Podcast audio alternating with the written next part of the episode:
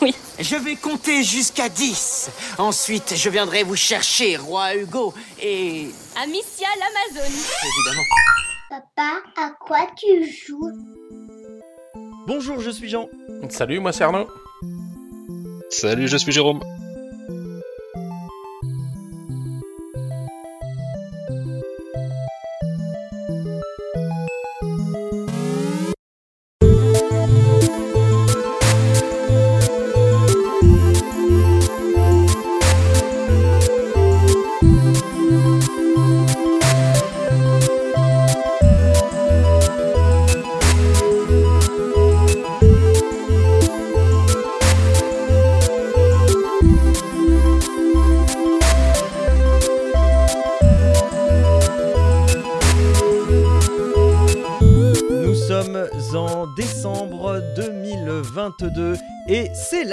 Formule de Papa à quoi tu joues?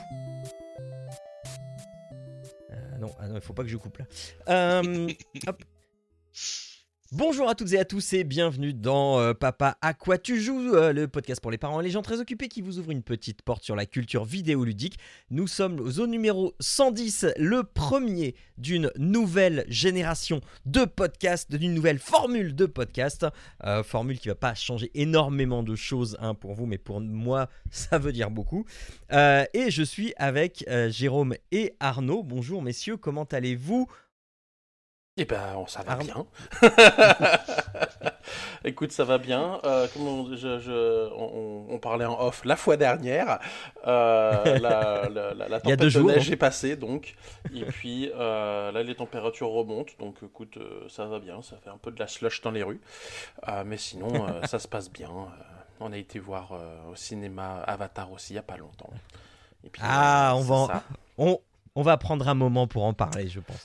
Euh, et toi, mon bon Jérôme, comment vas-tu? Eh ben, je, suis- je suis là euh, ce coup-ci, je suis dans l'émission parce que bon, je voulais m'excuser platement, parce que t'as pas fait la blague, alors contrairement à il y a deux jours, mais Bah non, bah non. malgré tout, je voulais m'excuser platement auprès des éditeurs de Papa qu'on joue. J'ai complètement bouffé le rendez-vous, j'avais oublié qu'il y avait l'émission.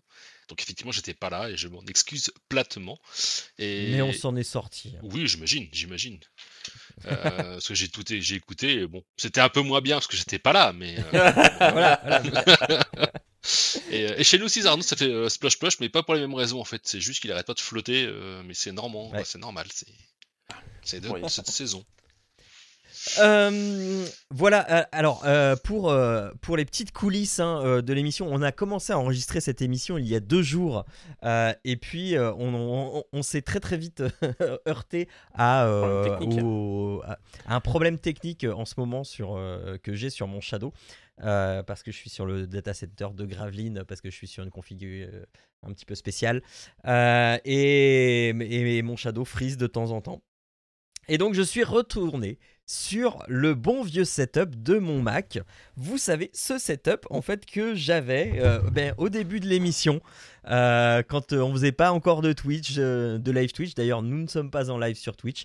Voilà, c'est toujours le même Mac. Il commence à être, vieux, à accuser son âge. Mais voilà, ça, ça fonctionne, ça fonctionne pour l'instant. Donc, touchons du bois.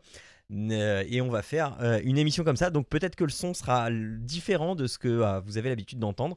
Euh, je continuerai à faire le montage sur le Shadow parce que j'ai bah, tout, mon, tout mon process euh, qui, est, qui est sur le Shadow. Donc voilà, je sais pas si ça va, si je vais devoir le recommencer trois fois ou pas. Mais, Ça euh, va être mais voilà. compatible. Mais et donc, de quoi? Ça va être compatible? oui, oui, oui, oui, oui, il n'y a, pas de souci. Là, je suis en train de prendre, de, d'enregistrer des fichiers audio bruts et après, je vais, je vais, je vais mixer tout ça. Euh, donc, euh, Arnaud, tu as été voir Avatar 2. Parlons un petit peu avant de, d'entrer dans, dans le vif euh, de, de cette émission. Tu as été voir Ava- Avatar 2. J'ai été voir aussi Avatar 2. Euh, je n'ai pas beaucoup aimé euh, le film. Euh, techniquement, je l'ai trouvé très impressionnant, très beau. Enfin vo- voilà, il n'y a rien à redire. Mais pour le reste, c'était très long. C'était pas très intéressant au niveau de l'histoire. hein, et, puis voilà, voilà les gentils, voilà les méchants. Attention, les méchants, ils sont méchants. Et puis les, les, les, les gentils peuvent être très gentils. Et voilà. Et, je trouve que ça va pas plus loin. Et, euh, et, et, et, si, et avec Euh, maintenant, je pense que la nouvelle norme pour James Cameron, c'est de faire des films longs. Et euh, pour que lui euh, pense que c'est un bon film, il faut qu'il y ait un bateau qui coule dedans. Euh, donc, euh, Arnaud, que- qu'en as-tu pensé de, de, de Avatar 2 Ah bah écoute, moi déjà, enfin, on, on est arrivé dans la salle avec 10 minutes de retard parce qu'en fait il y avait tellement de monde qu'on a demandé, tu sais, des popcorn etc. On était dans la salle et on a fini par arriver avec euh, suffisamment de retard que en fait le film avait déjà commencé. Et en fait on est arrivé Ah. au pitch où euh, à la fin du, du pitch d'introduction où euh, il y a un gamin humain qui en fait était le, le, le- bah, le tout bébé là qu'ils ont élevé. Et du coup tout ce qui c'est, D'accord. tout ce qu'il y a avant. Pas compris. Donc on fait, ok, il y a des fils, des filles, je sais pas qui quoi quoi. Euh, Il y en a une qui a apparemment des pouvoirs spéciaux, je sais pas pourquoi. Euh, euh, c'est ça. Donc on, on attend un peu. bon, voilà, on rentre un peu là-dedans. Il y a l'ellipse de un an là, et puis bon bah finalement on finit par rentrer dedans. À savoir que bon nous on a été le voir en, en 3D. Euh, Oui, oui, euh, c'est une obligation, hein, parce que sinon, euh, moi, j'ai pas été le voir en 3D et franchement, j'ai euh, j'ai loupé 80% du truc. Quoi. Après, le problème c'est que la salle était vraiment bondée, donc on s'est retrouvé sur le coin de, de la Ah. salle là, et sur certains passages rapides, en fait, ça, ça, ça floutait un peu au niveau de l'écran pour nous. Ah, mais tu l'as peut-être pas vu en HFR. Alors, je sais même pas ce que ça veut dire. High frame rate, Bah, 48 écoute, images par seconde. Non, mais c'est parce que je sais pas. C'est surtout quand l'action était en travers en fait, d'un- bord de l'écran à l'autre et Ouais. euh, rapide. Là, ça, ça, ça- ça avait tendance un peu à flouter. Sinon, la- le reste se voyait très très bien. Euh, c'est quand ça, ça, ça était rapide, mais en profondeur, ça allait. D'accord. Donc, euh, donc ouais, je sais pas. Mais en tout cas, euh, ça. Après, sinon, euh, moi, l'histoire, écoute. euh, bon, après, je suis toujours bon public de, de manière générale. Moi, j'ai bien oui, aimé. Généralement, je suis bon public parce que, bah, en fait, oui. En fait, il y a le scénario, il tient, euh, il tient en trois lignes, quoi. Mais cela dit, euh, c'est intéressant parce qu'il y a aussi toute une mise en contexte. Alors oui, il y a eu le premier, etc. Tu pourrais dire oui, mais c'est déjà introduit, etc. Bah là, non, parce que tu sais, ils ouvrent sur la richesse du monde, sur une autre partie euh, des navis, Oui, mais d'autres d'autres tribus navis, et puis du coup, tu sais, t'as morphologiques. c'est la même chose. Oui et non, parce qu'en fait, du coup, ils vont quand même tu sais, s'intégrer dans, une, dans un avis où morphologiquement, ils sont pas identiques. Donc, ils apprennent une autre culture, ils apprennent Oui. euh, oui. euh, Oui, mais c'est la même chose. C'est la même chose que Avatar 1. Et encore, je le trouve plus riche, Avatar 1. C'est l'étranger qui vient en sauveur de, euh, des locaux. Mais non, il vient pas en sauveur, il vient, il vient se, se- bah, il vient demander asile, il vient pas en sauveur. Il vient Oui, juste. les- D'ailleurs, c'est lui qui, vient ramener la merde. Alors, Oui, oui, mais c'est aussi lui qui va euh, mener les troupes et qui va sauver tout le monde. Pas vraiment, là, je suis pas tout à fait Ah. d'accord. Il va juste sauver euh, sa famille à lui, là.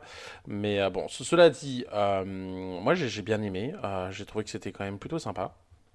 Et puis, euh, donc après, oui, il y a aussi, aussi une, je trouve, une, autre- une autre mise en contexte. C'est qu'avant, bon, voilà, il voulait récupérer euh, euh, de, de, je sais plus quel minerai qu'il y avait sur la planète. Ouais, bon, maintenant, ils s'en servent. Et c'est de l'huile de baleine. c'est bah, de l'huile de baleine, certes, mais pas que. C'est-à-dire que ça finance, mais a priori, quand tu as, as les dialogues où finalement qui laisse présager du reste, c'est qu'en fait ils veulent venir quand même coloniser.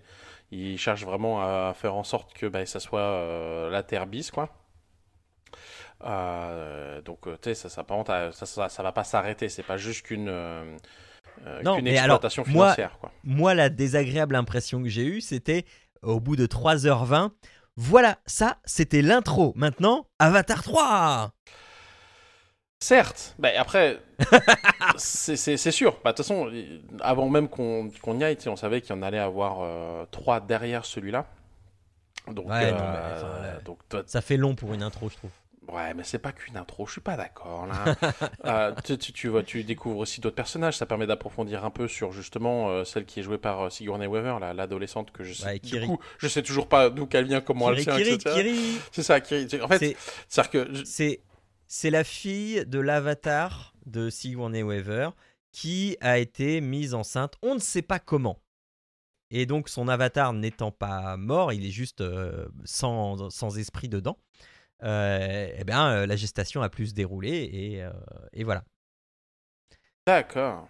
Ok, c'est très logique. Bon, en vrai, en, en vrai, on sait tous de qui elle est issue, hein, mais voilà. Ok. Bon. Bah, si tu le lis. Enfin, voilà. Mais donc euh, voilà. Donc après c'est ça. Et t'as aussi donc l'autre qui est euh, le bah, l'humain qui est le fils du méchant, etc. Donc non, moi je trouve qu'il y a, il y a quand même. euh, Après bon, c'est- sûr que c'est des avenues qui ont déjà été vues par d'autres choses. Euh, C'est ça, rien de neuf dans le monde du cinéma ou dans le monde du scénario. Mais cela dit, je trouve que c'est bien réalisé et c'est bien, euh, c'est bien fait. Euh, il y a- mais- Moi j'ai alors- pas trouvé ça très très long, au contraire. Euh, je me suis même pas rendu compte que le temps était était, euh, passé. Oh, Euh, c'est- donc euh, non non, moi j'ai passé un bon moment euh, dans la salle de cinéma. On a trouvé ça très très long. Mais bon, il en faut pour tous les coups. Euh, bon, sinon, euh, sinon, sinon, euh, eh bien, il est temps de faire une émission. J'avais d'autres choses à dire, je crois, mais je, ne- sais plus. Oui, sur, sur la nouvelle formule, je l'ai dit en intro, hein, pour vous, ça va pas changer énormément de choses, il va y avoir un petit peu moins d'actu.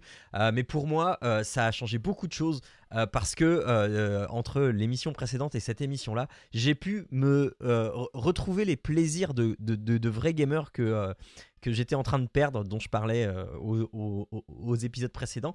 Et j'ai pu, par exemple, là en, ce moment, je suis en train de jouer à Final Fantasy VII Remake et je prends un pied phénoménal.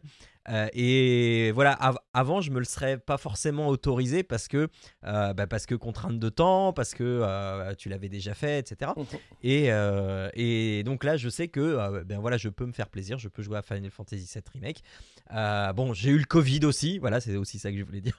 j'ai eu le Covid juste euh, pendant 9 jours. Pendant 9 jours, j'étais positif, c'était euh, très, très long, donc du coup, euh, j'ai pu. Euh, j'ai pu faire des jeux dans mon bureau, Euh, mais en même temps, en même temps que mon Covid, il y avait ma femme qui avait la grippe, et puis une fois qu'elle a commencé à aller mieux, il y avait les enfants qui ont fait des symptômes grippaux. Euh, c'était du bonheur, et donc donc voilà, donc c'était un peu chaotique tout ça. Mais voilà, ça va mieux et on va pouvoir attaquer cette émission 110 euh, avec toute la sérénité qui s'impose. Au programme donc de cette émission, donc moins d'actu que d'habitude, mais euh, donc on essaye maintenant de faire de l'actu un petit peu moins chaude, euh, un, petit peu plus intemporelle. Euh, en jeu du mois, on aura A Requiem, on va parler aussi de God of War Ragnarok. En bonus stage, on vous proposera Vampire Survivor. On parlera de nos GOTY, c'est le moment de l'année où on le fait. Et dans Et quoi d'autre, moi je vous parlerai d'un site à base d'IA. Euh, et puis Arnaud et Jérôme, vous allez nous parler série. Voilà euh, pour le programme d'aujourd'hui. Euh, je vous propose donc d'aller vers les actus.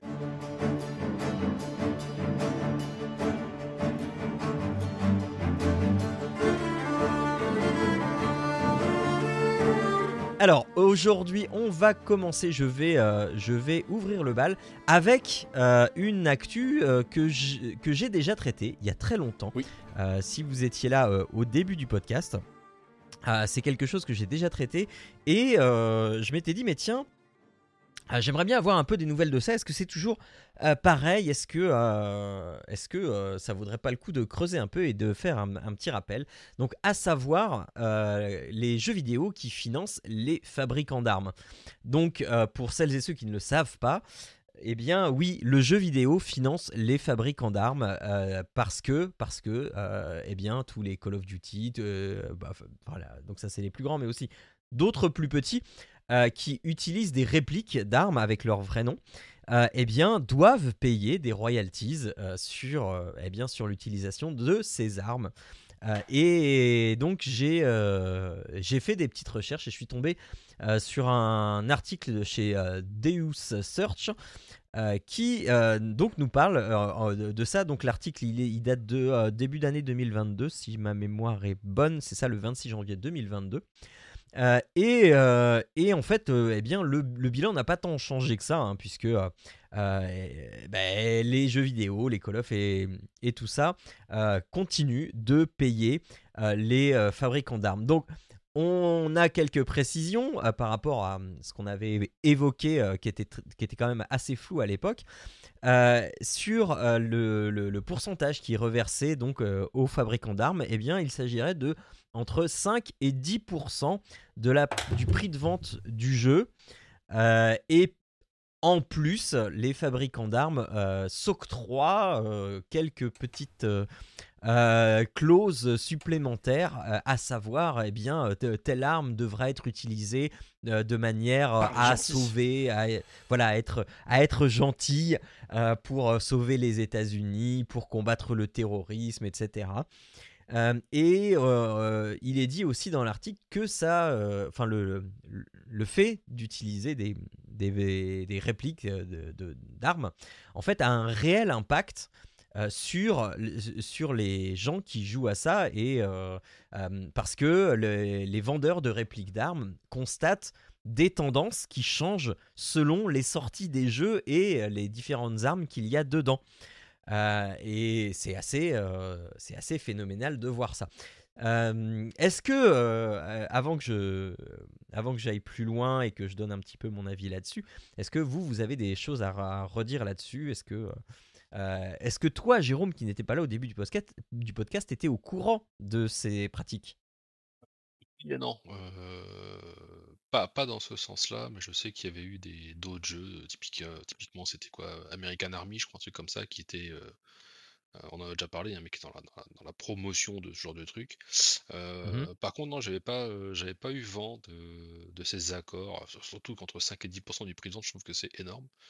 Euh, Ouais, mais de ces accords avec les, les fabricants d'armes et les, les producteurs de jeux, en fait, quoi.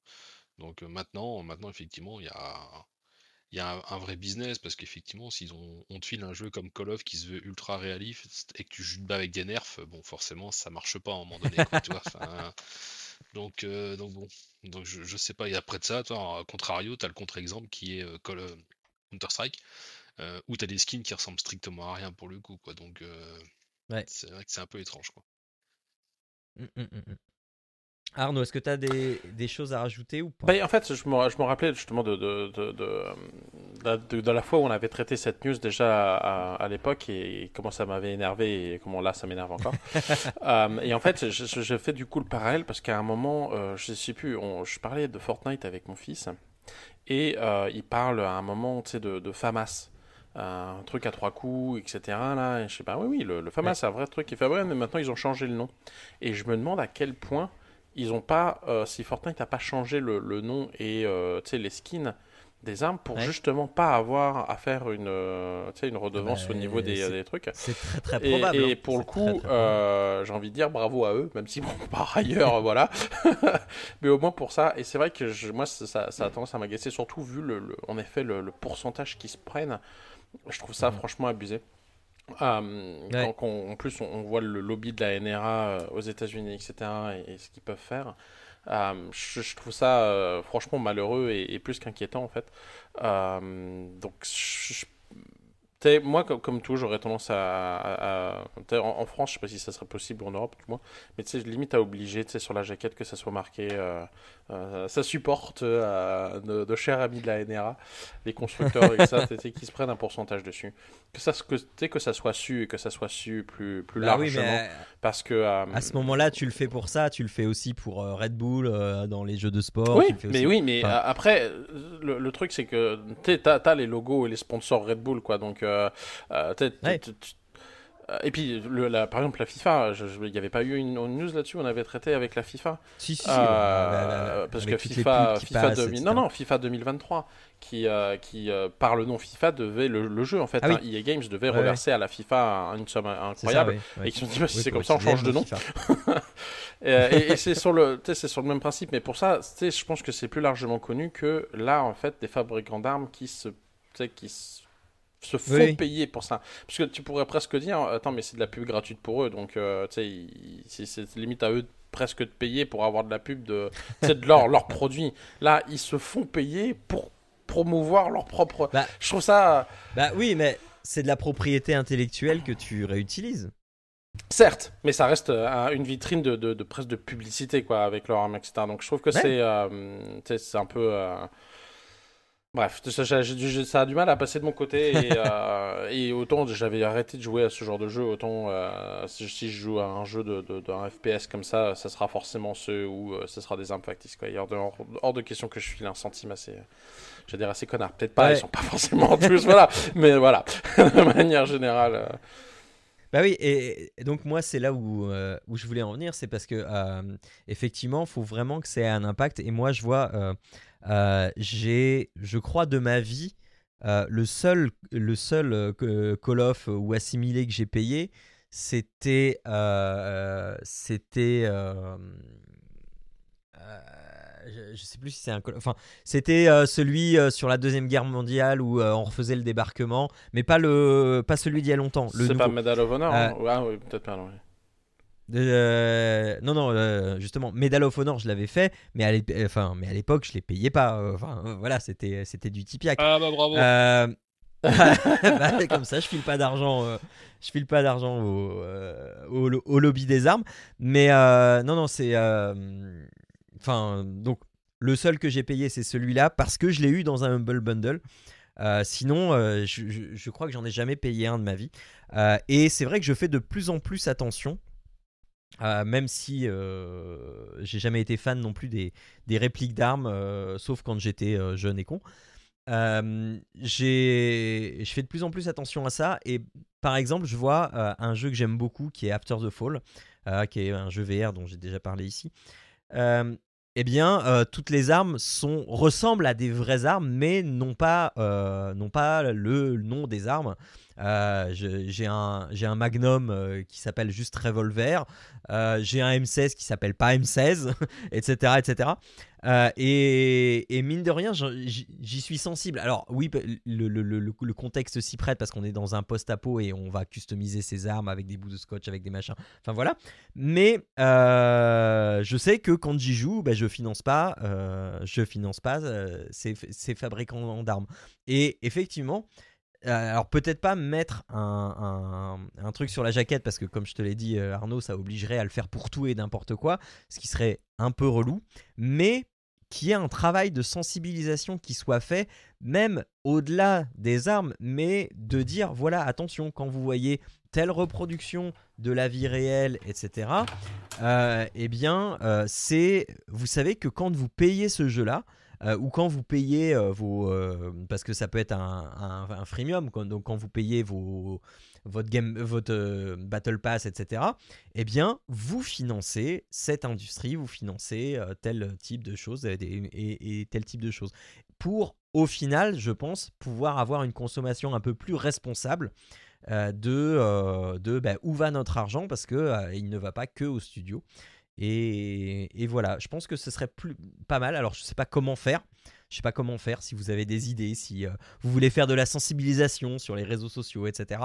Euh, mais je pense que c'est important aujourd'hui, euh, que ce soit aux parents ou aux jeunes, d'être conscient que quand on achète un jeu avec des répliques d'armes, eh bien, il y a euh, donc euh, si c'est un jeu neuf euh, et un triple A, eh bien sur sur 70 boules, eh bien il y a 7 balles qui peuvent, enfin jusqu'à 7 balles qui peuvent aller chez les énorme. fabricants d'armes. Ça, ça, ça Donc, reste voilà, énorme. sept- Quoi. 7 balles, vous multipliez ça par euh, nombre 10 de millions. copies, les triple A, ils se vendent à ça. 10, à 10, 10 10 millions, 15 millions, 20 millions. C'est énorme. C'est énorme. Je trouve ça. Donc voilà. C'est ça. Moi, ça me. Mais j'ai remarqué, c'est que par exemple, The Division, il me semble que c'était des répliques d'armes aussi. Ah bah mince. J'ai acheté. Oui, bah, c'est ça, mais moi aussi. Division 2. Toi, et tu- fait merde. ouais. La- Ouais, le 1 et le 2, zut. quoi. Ah, tu j'avais fais, pas euh, pensé à tu fais merde. C'est pour ça, je. Ouais. je, euh, ouais. Après, c'est ce que euh, tu disais, euh, dans, Jean, dans, dans After the Fall, par exemple, qui s'y prête. Quand t'as un, comment dire, un- une ambiance de jeu qui n'est pas, s- enfin, qui ne se veut pas réaliste, c'est facile de Ouais. faire autrement. Par contre, toi, tu, tu fais un Medal of Honor avec les armes qui sont pas d'époque, bah, tout de suite, t'y crois beaucoup moins. Et est-ce que ça a du Ah oui, crédit, oui, oui. euh, ne mais serait-ce que pour la valeur euh, historique que ça peut apporter, tu vois? Est-ce que je- euh, ça c'est un point euh, que qui est pas soulevé dans l'article et j'aurais bien aimé et j'ai pas réussi à trouver l'info. Euh, c'est est-ce que du coup pour les vieilles armes qui ne sont plus aujourd'hui produites, euh, donc les armes historiques en fait, euh, est-ce que il y a quand même ça euh, Ouais. ou, ou- ou est-ce que Je- de- je tu vois il y a une hein. sorte de euh, comme la musique au bout de 70 ans Oui, tu- le domaine enfin, voilà. public, je sais pas si euh, ça tombe dans le domaine public ce genre de truc, je suis pas sûr. Parce que Ça, c'est là, t'es je- plus sur Non, mais une, t'es plus sur même- une, ouais, je sais pas. Bah si, parce que Mhm. le- je crois que le, le- le droit le plus dur, c'est justement le, droit d'auteur, et c'est euh, genre 60 ans là. Donc euh, je pense que ça, c'est- je crois que c'est ça, c'est le plus long. Donc au moins de 60 ans. Euh, sinon, je pense que ça pourrait être même plus bas parce que c'est pas tout à fait un droit d'auteur qu'une propriété intellectuelle. Donc euh, Oui, enfin, oui, oui, c'est- plus une propriété. enfin, je- intellectuelle. quand je pense euh, plus brevet, et là c'est plus de 20 ans. Mais, euh, mais ouais, euh, je- Ouais. il faudrait voir aussi ouais, pour, En les, même pour temps, les, je pour suis- les- ouais, les ouais, trucs ouais. historiques. Bah oui, bah non, mais regarde, en même temps, je suis pas sûr parce que quand tu regardes les, les, les jeux de bagnole, les Forza, machin, et- etc., le nombre de voitures de collection qu'il y a dedans, je pense que pareil, les constructeurs ils se font un, un, un fric. Je pense. euh, hein. un fric Ouais, mais je pense pas ouais. qu'il. euh, par exemple, tu prends ou en effet un grand tourisme, etc. Je pense que pas que, le, par exemple, je sais pas moi, Toyota, mettons, et ils fassent la distinction entre les nouvelles Toyota et les anciennes. Tu sais, c'est un bundle. Tu sais, tu payes pas à, à la voiture. Tu C'est un, c'est un accord euh, de manière glo- globale, je pense, avec les je constructeurs. ouais, je sais pas. Donc, si par exemple, t'as, t'as que, euh, je sais pas moi, tu prends Ferrari, bah, tu vas avoir les nouvelles comme les anciennes. Donc, euh, et tu payes réellement que Ouais. pour les nouvelles. Les anciennes ne sont pas, sûr, pas certains qu'elles soient justement euh, encore sous le. le... Bah, si ça, passe- ça fait 60 ans là. Ouais, mais je pense pas, parce que le problème, c'est que quand tu es dans un domaine public, en fait, tu as le droit d'utiliser, euh, par exemple, un- une chanson, un, un- un- une- un- un livre, comme tu Oui, le veux, ouais, en ouais. fait, quoi. Ça veut dire que si une arme tombe dans le domaine public, tu peux pas l'utiliser comme tu veux, toi, ça serait n'importe quoi. Donc je pense que malgré tout, euh, le, le modèle, peu importe l'âge qu'il a, le mousquet, par exemple, je pense qu'à mon avis, euh, ça, ça reste propriété. Alors, je sais pas de qui, mais il doit y avoir Non, un- non, je un pense Ouais. que si ça, dessus. si ça, Non. si ça tombe dans À le ce- domaine public, c'est, public. Ah, mais ouais, justement, je pense que ça tombe pas dans à le ce domaine moment-là- public, justement. Ouais. Alors peut-être peut-être le Mousquet parce que euh, c'est une compagnie qui euh, qui n'existe plus aujourd'hui. Peut-être. Tu vois, je pense que pour que ça tombe entre guillemets dans, dans le domaine public, il, faut, il faudrait que la compagnie n'existe plus. Mais Ouais, je pense. Je pense que je même dans le domaine public, ça Ouais. serait. Enfin, je sais pas. Non, parce que justement, tu as tout, tout ce qui est ayant droit, c'est-à-dire que justement les héritiers, etc., mais notamment pour les œuvres, de, euh, les, les œuvres et, et le droit d'auteur, il me semble que c'est en effet 60, euh, peut-être 60 ou 80. Donc même quand la personne est décédée, ça descend sur les héritiers, mais Ouais. ça s'arrête à un moment donné quand même. Ouais. Ouais, à voir, à voir.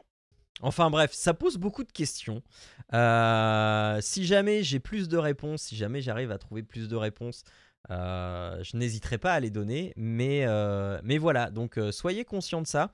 Quand vous l'achetez pour vous, quand vous l'achetez pour vos enfants, quand vous faites un cadeau, soyez con- conscients, euh, renseignez-vous sur la représentation des armes dans le jeu, si c'est des représentations réalistes ou pas, pour savoir à qui vous donnez de l'argent. Voilà pour moi. Ensuite, euh, Arnaud, toi, tu voulais nous parler d'autre chose de bien plus joyeux.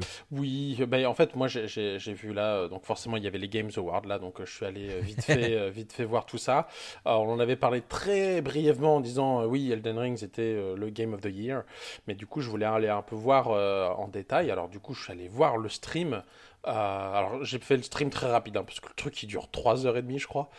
Euh, donc en fait j'avais j'avais ma main sur la flèche là pour passer genre 30 secondes par 30 secondes là pour dégager déjà toutes les pubs et puis euh, dégager également les, les, les, les- genres de blagues ou je sais pas quoi. Là, la, la présentatrice au début là, mais ça fait une Ouais. demi-heure de, de pré-gêne, je trouvais c'est un peu la limite.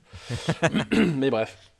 Et donc, et donc ouais, je suis allé voir les résultats et très très honnêtement. Et qui c'est qui a gagné? De quoi? Qui c'est qui a gagné, Arnaud? Qui c'est qui a gagné? Bah, c'est ça, c'est le Den Rings. euh, J'ai dit au début des- d'un jeu de l'année, mais cela dit, j'étais très étonné du, de, la quali- enfin, de la quantité aussi de, de, de récompenses euh, Ouais. obtenues par God of War.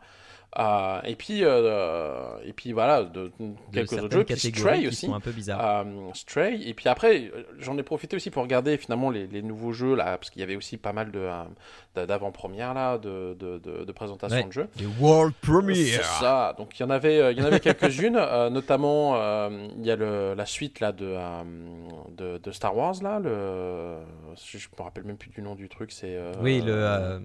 Euh, c'est pas Force Awakens, ça c'est le film, Non, c'est euh, je sais plus quoi là.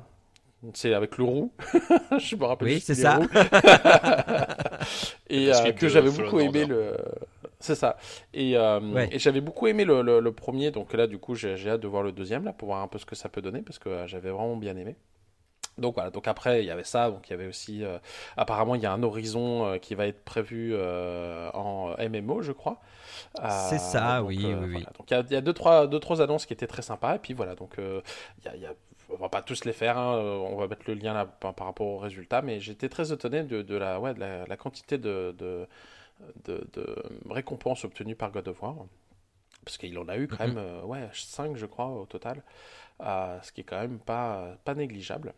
Et, euh, et puis du coup Horizon, le, le problème c'est qu'Horizon, voilà, il a été euh, pris par euh, Elden Rings en, en sandwich par Elden Rings et God of War. Euh, je noterais que quand même, Et au a- final, j'aurais joué à God of War, Elden Rings et, euh, et du coup Et Horizon. Et du coup, c'est ça. J'ai- joué quand même parce que les trois ont été nominés dans je sais pas combien de catégories. Ouais. Donc, j'ai fait, bon, je, ça, j'ai fait mes. j'ai- Si, si, si. Alors, dans, dans, dans les nominations, il y en a un quatrième aussi qui, qui se démarque, mais qui n'a rien gagné, c'est Plague Tale Requiem. Oui. Et ben, j'en parle ce mois-ci. C'est ça. Et euh, du coup, ça, peut, ça me donnait envie de le faire pour le coup. euh, ben, c'est le deuxième, hein, le Requiem, Ah. c'est ça. hein? Oui, oui, c'est ça, ouais. ça, il faut que je fasse le premier avant. Mais. euh, Ouais, c'est pas, c'est euh, pas forcément nécessaire. Donc, donc voilà, c'est ça. Donc j'étais assez étonné de, de, de, de ça. Puis aussi, pareil, au niveau. euh, je, je revenais sur le. Ce qu'on on en parle régulièrement, c'était l'accessibilité. Et euh, Oui. donc là, on avait été très étonné sur euh, The Last of Us Part 2, là, où ça avait ouais. été euh, Ouais. franchement bien, euh, bien intégré, c'était très. Et c'est vrai que God of War, j'ai pas été trop dans les menus, mais dès le départ, en fait, il te demande si tu veux quelques menus de- pour justement faciliter un peu ça. Et, et c'est vrai que c'est assez agréable à voir. Euh, qui pense un peu euh, à tout le monde quoi donc Oui, parce qu'il a gagné le, Justement, le- ouais. dans la catégorie euh, euh, meilleure innovation d'accessibilité. Donc, euh, donc voilà, donc c'était bah, voilà, juste un petit, un petit rappel là-dessus. Euh, j'ai été franchement euh, impressionné. Alors du coup après c'est pareil, le meilleur jeu de famille, je suis tout de suite allé voir Kirby et Forgotten Land. J'ai pas bien compris pourquoi c'est un meilleur jeu de famille, parce qu'en fait tu peux pas y jouer à plusieurs. Euh, tu sais, un Lego Star Wars, tu, tu peux jouer à deux. Les- les- le sport, tu peux jouer à deux. Là, j'avoue, j'ai pas très Ouais. bien compris le, le Kirby. Oui, il est, il est tout choupi, enfin, de, de- de- les images que tu vois, mais il a l'air d'être un joueur, ça a l'air d'être un jeu solo, donc j'ai pas bien saisi l'aspect familial là-dedans. Mais euh, Ben, justement, je pense que c'est le que côté la choupi, classification euh, que- famille. Ouais, c'est ça. C'est-à-dire ça, que toute la famille peut y jouer en fait, que ce soit grand-père, euh, tout petit, grand, Voilà, ado, tout le monde peut y jouer en fait. Mais pas en même temps. Ah, pas en même Voilà. temps. C'est c'est pas un meilleur jeu multijoueur ou multijoueur. oui, mais euh, c'est- ouais. ça, c'est que en fait, pour Couch moi, gaming, c'est pas ça. Ouais, parce que pour moi, le, le familial, c'était voilà pour justement jouer ensemble. Donc c'était ah tiens, je vais pouvoir euh, prendre un jeu pour euh, surprendre mes enfants et jouer euh, ensemble à ça. Ouais. Puis je suis allé tout de suite le alors, voir et puis j'ai fait ah bah propose- non c'est solo donc du coup ça marche pas. Propose une nouvelle catégorie euh, meilleur jeu familial multijoueur. C'est ça. En local. En, en local, c'est ça, local. Donc, euh, donc voilà, donc ouais, voilà, c'est toujours pour ça. Après, il y a aussi ouais, Christopher Judge. Là, ça m'a fait rire de revoir Tilk. Ouais. Euh, j'avais, j'avais jamais fait gaffe que c'était lui en fait qui faisait, euh, Ah oui qui faisait, Ah. qui faisait Kratos. Bon, ouais, ouais, j'avais pas fait gaffe que c'était Tilk. donc, donc voilà, donc ça m'a fait plaisir aussi de voir ça. Donc c'est tout, voilà, juste vite fait là vis-à-vis de ça. Je sais pas si vous voulez rajouter des choses. Euh, ne- non, non, non. euh, Je, euh, juste que voilà, je, trouve qu'il y a des catégories qui sont. euh, euh, je me demande pourquoi elles existent. euh, Enfin, euh, voilà, euh, le, le, le, le meilleur, euh, le, le meilleur événement e-sport. Bon, le meilleur coach e-sport. Enfin, je suis pas contre qu'il soit récompensé, mais je suis pas sûr que à, cette, euh, à cette instance-là, Games Award, je suis pas sûr que c'est ce qu'on attend forcément euh, de, de, de ce genre de cérémonie. Euh, le créateur de contenu de l'année, ouais, bon. Ouais, euh, c'est ça. Après, il y a- moi, ce qui m'a fait, moi, ce qui m'a le plus- vraiment le plus choqué, c'est pour le coup, c'est le jeu le plus attendu. En disant, mais, ouais, mais oui, il mais n'est oui, pas oui, sorti. non, mais- Donc, du coup, c'est en gros, c'est celui qui a fait le plus de hype et qui a réussi à vendre le mieux. Euh, Enfin, en gros, c'est le meilleur marché, le, le meilleur service marketing, quoi.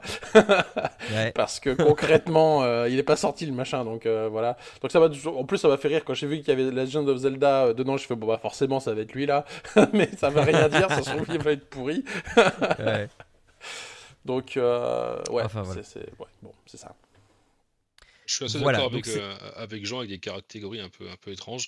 Et surtout, le vrai problème de ce de ce truc, c'est euh, bah, c'est qu'en fait, tu retrouves les. enfin, je vais exagérer volontairement, mais les 4-5 mêmes jeux dans toutes les catégories. Alors, Oui. j'exagère Ouais. le trait, mais euh, si vous regardez bien, en fait, vous avez toujours les, dans les grosses catégories, c'est toujours les 5 jeux qui ressortent en fait, quoi, les 5 mêmes jeux à Ouais. peu de choses près. C'est pas là que tu vas découvrir des, Non, des, des des jeux Clairement pas. de la, même ouais. manière, toi, euh, meilleur jeu indé, Stray. Alors Stray est très bien, moi je l'ai fait, j'ai adoré le jeu.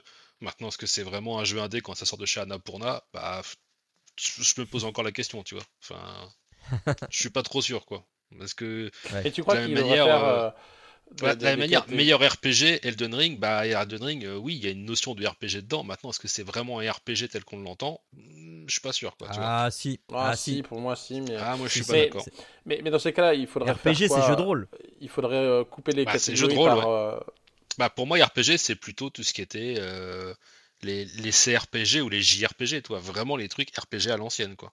Type, je sais Oui, pas moi, ça, Dragon Age. c'est euh, JRPG. Ah non, JRPG, c'est pour Japan Role Playing Game. Oui, je sais. Mais je moi, sais. je veux juste RPG. Et pour moi, Elden Ring a des euh, notions de RPG parce que tu as des stats que tu augmentes. Mais c'est pas Ouais. ça qui fait le cœur du jeu, en fait, quoi. Tu vois? Ah, tu peux aussi t'augmenter, Ah, changer je- ton équipement, t'as- t'as- tu peux quand Ouais, même non, je suis pas sûr, personnaliser ton. Mais de la, ton- de la- de la même manière que build. Pokémon Legend Arceus n'a rien à y faire. Par contre, Xenoblade Chronicle, c'est déjà plus euh, sa place, tu vois. Ouais, non, mais moi, je pense que euh, Elden Ring, il y a euh, bien sa place. Ouais, ouais. Ah, Mais Moi, moi, moi, je trouve que ça plutôt passe sa place, mais question- c'est que moi après. J'ai une question Ouais, pour vous, c'est de dire que au niveau des, euh, de- justement des, des- des catégories, est-ce qu'il faudrait dans ces cas-là euh, réduire euh, ou mettre, euh, genre, selon la taille du studio, tu sais, les- des studios qui vont de 1000 à 10 000 personnes, c'est dans une catégorie, ceux qui sont entre euh, euh, 10 et 20, c'est une autre. C'est comme ça qu'il faudrait les, les, les, les filtrer? Parce que Par comment tu peux Oh, sinon non, non.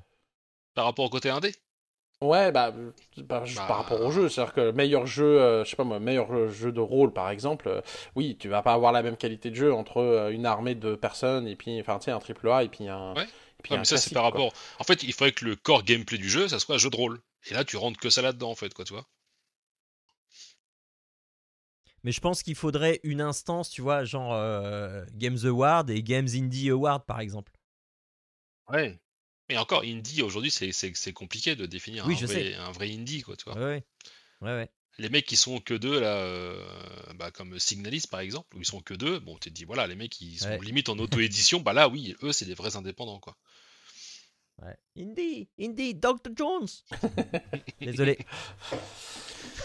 Donc, euh, donc voilà, mais non, non, les Euh. Game Awards, après, ouais, euh, dans beaucoup d'émissions que j'ai écoutées qui, qui en parlaient en long, en large, en travers et en débordement, c'est vrai que ça devient, comme beaucoup l'appellent, un mini E3 de l'hiver où tu as des world premières, des annonces, des trucs, des ça. bidules, plus que vraiment une récompense de prix, parce qu'en Oui. plus, c'est trié sur le volet, enfin bon, bref. Ouais, ouais. Moi, je pense que c'est plus intéressant à regarder pour les pre- World Premières plutôt que pour euh, Bien de effectivement prix, savoir ouais. ce qu'on sait déjà. Quoi. Mm, mm, mm. Je suis assez d'accord. Enfin, voilà. Arnaud, tu as fait du zèle. Oui, euh, j'ai aussi regardé parce que ça m'a beaucoup fait rire. Euh, je tapais euh, Voilà. sur ma, sur ma, Des fois, il y a des bonnes idées qui sont pas si bonnes que ça. j'ai j'ai tapé je sais plus quoi, euh, genre news ou euh, bref, et, et je suis tombé sur la news là où tu as un petit gadget que tu mets sur ta bouche euh, qui permet en fait de couper le son de ta voix à ceux qui entourent et euh, tout en améliorant finalement le, le, le- le micro avec ceux avec qui tu joues en ligne. Euh, ça m'a euh, beaucoup fait rire parce qu'en fait tu te retrouves avec un gros truc blanc sur la bouche. Euh, Je suis pas certain que ça Alors, soit méga pour- confortable. Euh, Pour vous qui n'avez pas l'image, il faut s'imaginer un mini casque de VR mais sur la bouche. C'est euh, et, et- et en fait moi ça, ça en fait ça m'a fait rire parce que euh, rég- régulièrement en fait quand on joue en fait on joue tous ensemble dans le salon. C'est-à-dire que euh, Ouais. enfin ma, ma femme va être peut-être en train de regarder une série euh, sur l'ordi, euh, mes enfants sont sur la Switch, ils peuvent éventuellement jouer en ligne euh, à Fortnite et puis moi je suis sur la, la télé euh, en train de jouer à la console. Et en fait du coup bah eux ils veulent pouvoir discuter mais en fait ça, ça fait ça commence à faire comme un brouhaha dans la dans la maison. Alors chef, moi je, je veux bien mettre le, le son de, de, de, de, la télé dans mon casque, mais vous criez pas dans le salon. Vous pouvez discuter, mais sans hurler avec vos coéquipiers euh, sur le truc. Et donc, du coup, ça m'a fait penser à ça. Je, je vais leur mettre ça chacun dans, dans le salon. Et comme ça, je sais pas s'ils vont arrêter de parler. Enfin, si je vais plus les entendre parce qu'ils, euh, à cause du truc, aussi parce qu'ils vont juste pas le, pas le mettre pour pas parler. Euh, voilà, donc ça m'a fait rire. C'est vraiment un truc apparemment fait pour, bah voilà, pas déranger euh, les, gens qui entourent, pour pas te permettre de râler et de, hurler tout ce que tu veux aux jeux vidéo et à tes coéquipiers sans que tes voisins de pièce t'entendent. Ouais.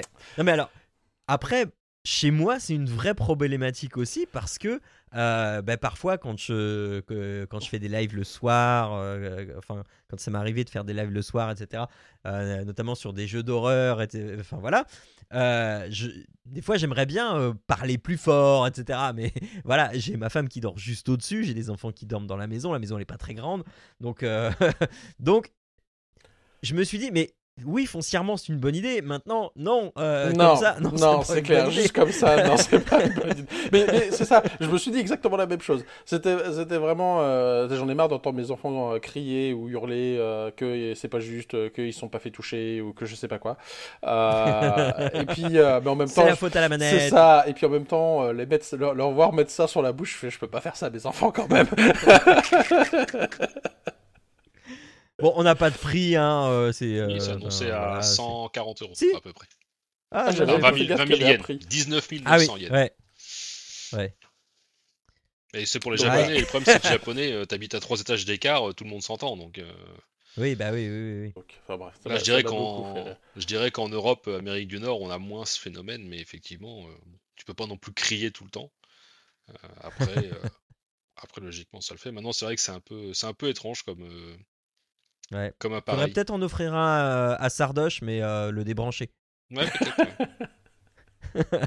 sont pas très gentils. Ouais, il, di- il- Non, il dirait pas moins de conneries, mais on les entendrait plus au moins. Ça serait, ça serait pas mal. voilà, c'est ça. Euh, bon, et sinon, un petit peu plus sérieux, Arnaud, avec ta. ta La dernière, bah, la euh, dernière, oui, euh, c'est juste euh, par rapport à, à Fortnite là, euh, c'est une, une action en justice qui a été menée. Alors je sais plus si c'est aux États-Unis ou au Canada, mais j'ai vu, ça dans les dans les news aussi euh, canadiennes.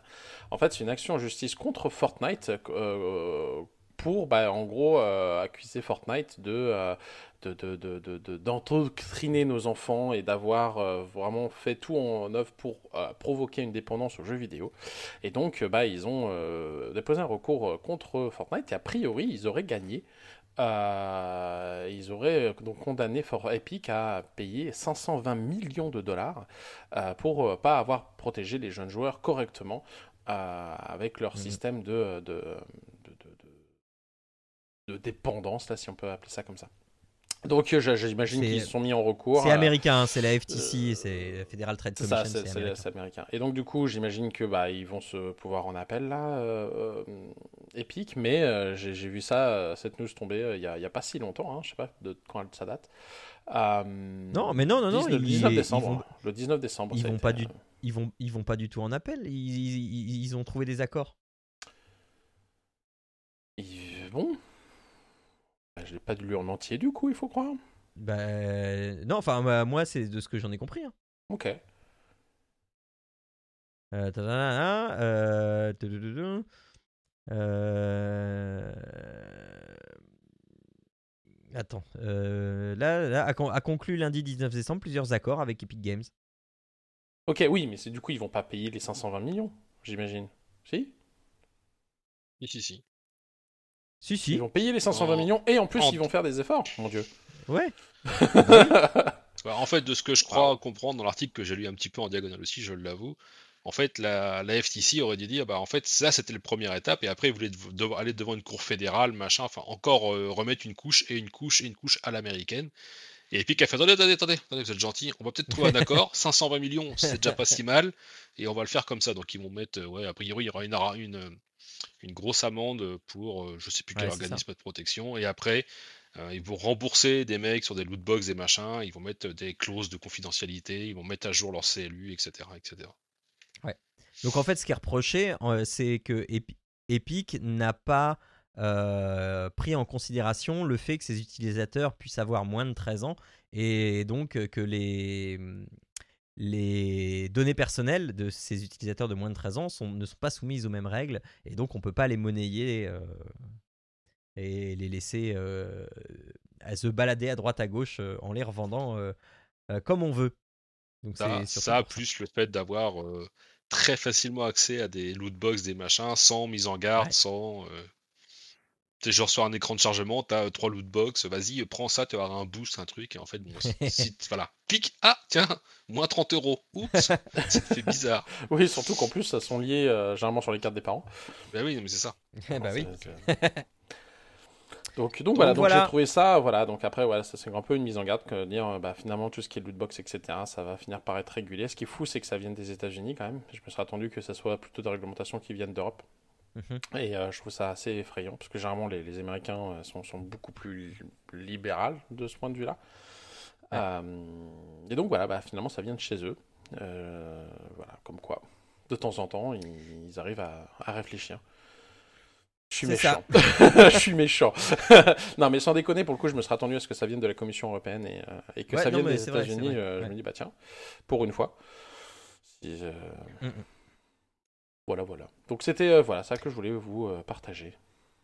Voilà. Et toi, Jérôme, euh, tu veux nous, mo- nous montrer que certains journalistes n'y connaissent encore rien aux jeux vidéo? C'est ça. Alors la transition aurait presque été bien si euh, l'article était intéressant, mais au final, euh, bon, mal- malheureusement. hein.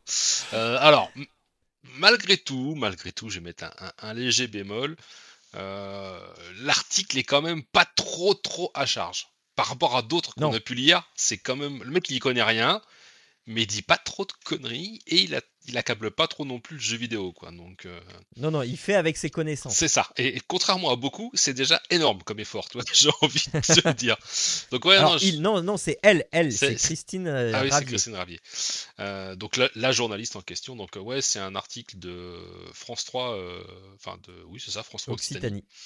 Euh, qui a euh, interviewé un, un père de famille dont la fille euh, adolescente, alors, je sais plus 15 ou 16 ans, je crois, Ouais, quelque chose comme ça, est tombée très rapidement dans l'addictiolo- l'addictiologie, ça se dit ça? Je sais pas. Ouais. Dans l'addiction. Voilà. Dans l'addiction de, de- des jeux multijoueurs, alors là en l'occurrence dans l'article on parle de Genshin Impact, euh, euh, Célinette, on pense à toi? Ouais, par exemple, hein, mais elle, est les, jeux- elle est les grandes majeures et vaccinée, donc elle limite, elle est bien libre de Oui, faire non, ce mais tout, tout le monde chez Célinette joue à Genshin. C'est vrai, c'est vrai, c'est vrai. Est-ce que c'est elle qui les aurait corrompus, tu crois? Il faudrait lui poser la Ah, question. Je ne sais pas. je ne sais poser pas. la question. Oh, je, crois, je, je- je- crois que son homme n'est pas, ni, n'est pas non N'est plus. pas innocent blanc bleu. dans l'histoire. D'accord, d'accord. Euh, Bref, donc euh, ouais, donc j'ai j'ai quand même trouvé un petit peu le. Alors, je prends avec beaucoup de pincettes, mais le témoignage du, du papa euh, assez assez juste dans le sens où ça reflète bien euh, tout ce qu'on évoque, à savoir que là, on tombe sur un père de famille qui, sans être gamer, s'intéressait malgré tout euh, à l'usage de l'outil numérique par ses enfants. Parce qu'on voit qu'il y a le contrôle parental, on voit qu'il fait une contrôle, un contrôle des heures d'écran, etc mais que malgré tout, bah, ça suffit pas parce qu'on peut pas être juste dans. euh, Je regarde sur mon téléphone combien de temps mon enfant Dans a la fait- surveillance. Ouais, c'est ça. On peut pas faire que ça. Il faut de l'accompagnement et il faut essayer. Alors, c'est pas toujours évident, hein, je l'entends, mais il faut essayer de s'intéresser à ce que les enfants font avec leur device euh, numérique. Euh, parce que typiquement, il dit oui, jusque-là c'était TikTok, machin, mais je suis même presque sûr que le mec il sait pas trop ce que se passe réellement sur TikTok parce que sinon il se poserait vraiment des questions, Ouais. quoi, tu vois. Donc, euh, donc euh, la- la- l'article est pas trop à charge. Moi, effectivement, on voit encore que malgré tout, les jeux vidéo c'est pas bien, les jeux vidéo c'est de l'addiction. Alors, on- le, le père de famille compare ça à des drogues dures. Bon, peut-être, mais Voilà. genre- À partir de là, ça a commencé à m'énerver. Bah, ouais, c'est ouais, pas tout à fait ça. Enfin, moi, je, je- je- je- je le- je le lis en, non. en- en même temps là. Il, il dit pas ça. C'est juste que lui, quand il était jeune, il a vu des gens prendre des drogues dures en même temps, et il dit que ça se rapproche de ça en termes de choc quand t'es sevré. Tu sais, c'est c'est pas, c'est, on lui retient le truc, et en fait, il se retrouve un peu comme un, un choc, oui, et qui mais se rapproche de. on n'est pas de- sur de- les mêmes process du tout. Du tout, mais c'est, c'est, ça veut pas forcément dire que les, les symptômes sont pas euh, proches.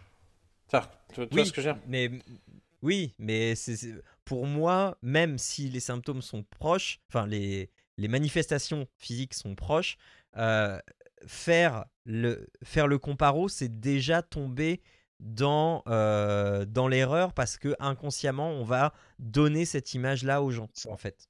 Le, le jeu vidéo en multijoueur en ligne, c'est de la cocaïne, quoi. En gros, le, le raccourci, il va être là, quoi.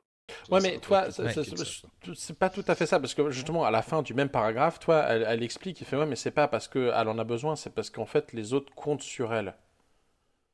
Donc- Oui, mais non, même pas. même pas. Si, ça a dit mes amis ne vont plus pouvoir compter sur moi. Toi, elle est brillante, les autres l'attendent. Oui. Toi, Oui, oui, non mais je sais bien. Mais c'est parce qu'il y a dans cet article un grand non-dit qui reflète le, le- la méconnaissance de la journaliste, qui est que quand on arrive à ce stade de pratique, c'est pas parce que le jeu vidéo est en cause, c'est parce qu'il y a autre chose dans la vie de la jeune fille qui ne va pas. Ça. Oui, oui, non, ça, je, je suis d'accord. Mais cela dit, elle précise aussi avant, c'est-à-dire qu'avant, elle, elle était sur, euh, elle, elle avait un équilibre entre, elle dit, hein, TikTok, Oui. Spotify et Safari, et puis là, finalement, tout part sur un truc. C'est-à-dire que, tu sais, euh, avant, il y avait plusieurs applications. Elle était toujours autant sur son téléphone, mais euh, c'était sur euh, plusieurs choses. Maintenant, tu sais, tout a été Ouais. siphonné par Ouais, mais- une chose. C'est ça qui le. C'est ce que dit Jean Arnaud. En fait, le truc, c'est que. Alors, je vais faire un petit peu des, des spéculations, mais ça se trouve, elle a trouvé des relations sociales qu'elle n'arrive pas à, avoir dans la vraie vie, en fait. Et c'est ça, en fait, Oui, qui Voilà. l'a rendu addict, tu vois. Alors, moi, je sais pas, hein, je veux pas me mettre à la place de cette euh, père de famille. euh, Non, non, mais, il y a- ou de la- mais je pense qu'il y a un parce truc qu'il y a comme ça, tu vois. énormément de de- de- d'oubli, de non-dits en fait. C'est ça. Oui, enfin après, euh, c'est- des non-dits, mais pour moi, ils sont. Après, c'est peut-être parce que je, le- je le lis, et, et pour moi, il est implicite. C'est parce que, en effet, justement, parce que euh, elle a trouvé euh, des, des- des amis, et elle se sent justement brillante, et, euh, et elle se sent portée par son équipe, parce qu'a priori, ensemble, ils arrivent à faire des choses, que forcément, ça la valorise, et, et du coup, elle, elle va préférer aller regarder ça plutôt que euh, TikTok, où finalement, euh, c'est complètement passif. Oui. Donc, c'est- je Oui. suis sûr qu'il y a ce genre de mécanisme, mais c'est implicite. Ouais, mais c'est pour ça que si dans son entourage euh, réel, elle avait déjà tout ça, bah en fait ça la, ça l'impacterait moins. Toi, ça serait sa relation au jeu elle serait plus saine quelque part. Alors il faudrait malgré Ouais. tout la surveiller parce que euh, moi, on- enfin moi je suis passé à- je suis passé par ce, ce stade-là entre guillemets, à savoir quand j'étais, euh, même vous je pense, hein, on a tous beaucoup beaucoup beaucoup joué à WoW à l'époque, Euh, trop. Très honnêtement, beaucoup trop, mais effectivement, Oui, euh, oui, oui. euh, c'était en 2000, euh, allez, entre 2005 et euh, 2007, on va dire, ou 2010 peut-être pour les Ouais. plus tardifs. Euh, mais il n'y avait pas aujourd'hui toute cette sensibilisation et tout ce, toute cette vulgarisation, tous ces moyens pour se renseigner de ça euh, et pour faire attention. Et même les éditeurs, eux, font, comme on le disait sur l'article précédent avec, euh, avec Epic, euh, sont obligés de mettre des warnings qu'il n'y avait pas à cette époque-là, en fait. quoi. Il y a 20 ans en arrière, Mhm. tu n'avais pas toutes ces mesures de précaution qui étaient prises. Et effectivement, ça peut devenir très vite addict et de passer énormément de temps sur un écran. Maintenant, effectivement, si tu vas jouer avec ton enfant, tu essaies de l'accompagner, t'es régulièrement, enfin, t'essayes d'être régulièrement au contact de ce qui va, de ce qui va pas, que ce soit bien, euh, aussi bien dans le milieu perso que dans le milieu de l'école ou dans ses relations avec ses autres camarades à l'extérieur qu'elle pourra avoir euh, dans son quartier ou n'importe. Bah, je pense qu'effectivement, euh, ce phénomène d'addiction et de manque peut être amoindri et minoré, contrairement à ce qu'il est reflété là, où on, on- on- comme tu disais Arnaud, on sent implicitement que c'était sa seule porte de sortie et sa seule Mhm. bouffée d'oxygène pour se sentir exister. Alors, j'exagère volontairement les termes, mais euh, mais Valoriser, c'est je ça, en pense, fait, plutôt. Juste Ah, euh, je- valoriser et se sentir Je, utile. quoi. je- je suis pas sûr. Je pense qu'on est au-delà de ça. Maintenant, euh, Oui. je Oui, oui, oui, c'est, c'est- c'est- oui, oui, c'est, c'est- c'est- Mais euh, de, de tout ce qu'a dit Jérôme, pour, euh, pour qu'on soit bien euh, clair avec tout le monde, parce que euh, si, si, jamais c'est la première fois que vous entendez ce genre de discours, on n'est pas en train de dire que c'est facile, hein, Ah tout non, ça. hein. clairement pas. Euh, euh, voilà. Mais c'est justement des, des, des, des sonnettes d'alarme auxquelles il faut être vigilant et, et- et réceptif pour pouvoir se dire s'il y a un excès là, s'il y a un, un dysfonctionnement, c'est pas le jeu qui en est la cause, et, mais il, et c'est pas le fait de supprimer le jeu qui va euh, régler le problème. Euh, contrairement à ce qu'on peut croire dans cet article-là, euh, parce que le père a dit ah bah c'est bon, je, l'ai sevré, je l'ai avec son accord, on, a coupé le portable pendant trois semaines et là ça va. Enfin voilà. Non, le problème n'est pas réglé du tout. Et c'est là qu'il faut être vigilant, c'est de, trouver la cause du mal-être. Déjà, engager la conversation en, non pas en disant mais qu'est-ce qui va pas dans ta vie pour que tu te réfugies dans le jeu vidéo, mais plutôt de dire euh, ok tu joues beaucoup à ça, pourquoi Qu'est-ce que tu trouves là-dedans Qu'est-ce qui te fait plaisir là-dedans Et c'est à partir de ce constat-là, de ce hum, diagnostic premier, euh, qu'on peut, ensuite on va pouvoir euh, s'orienter plutôt vers de l'estime de soi, plutôt vers euh, du rejet par, par, rapport aux autres, etc., etc.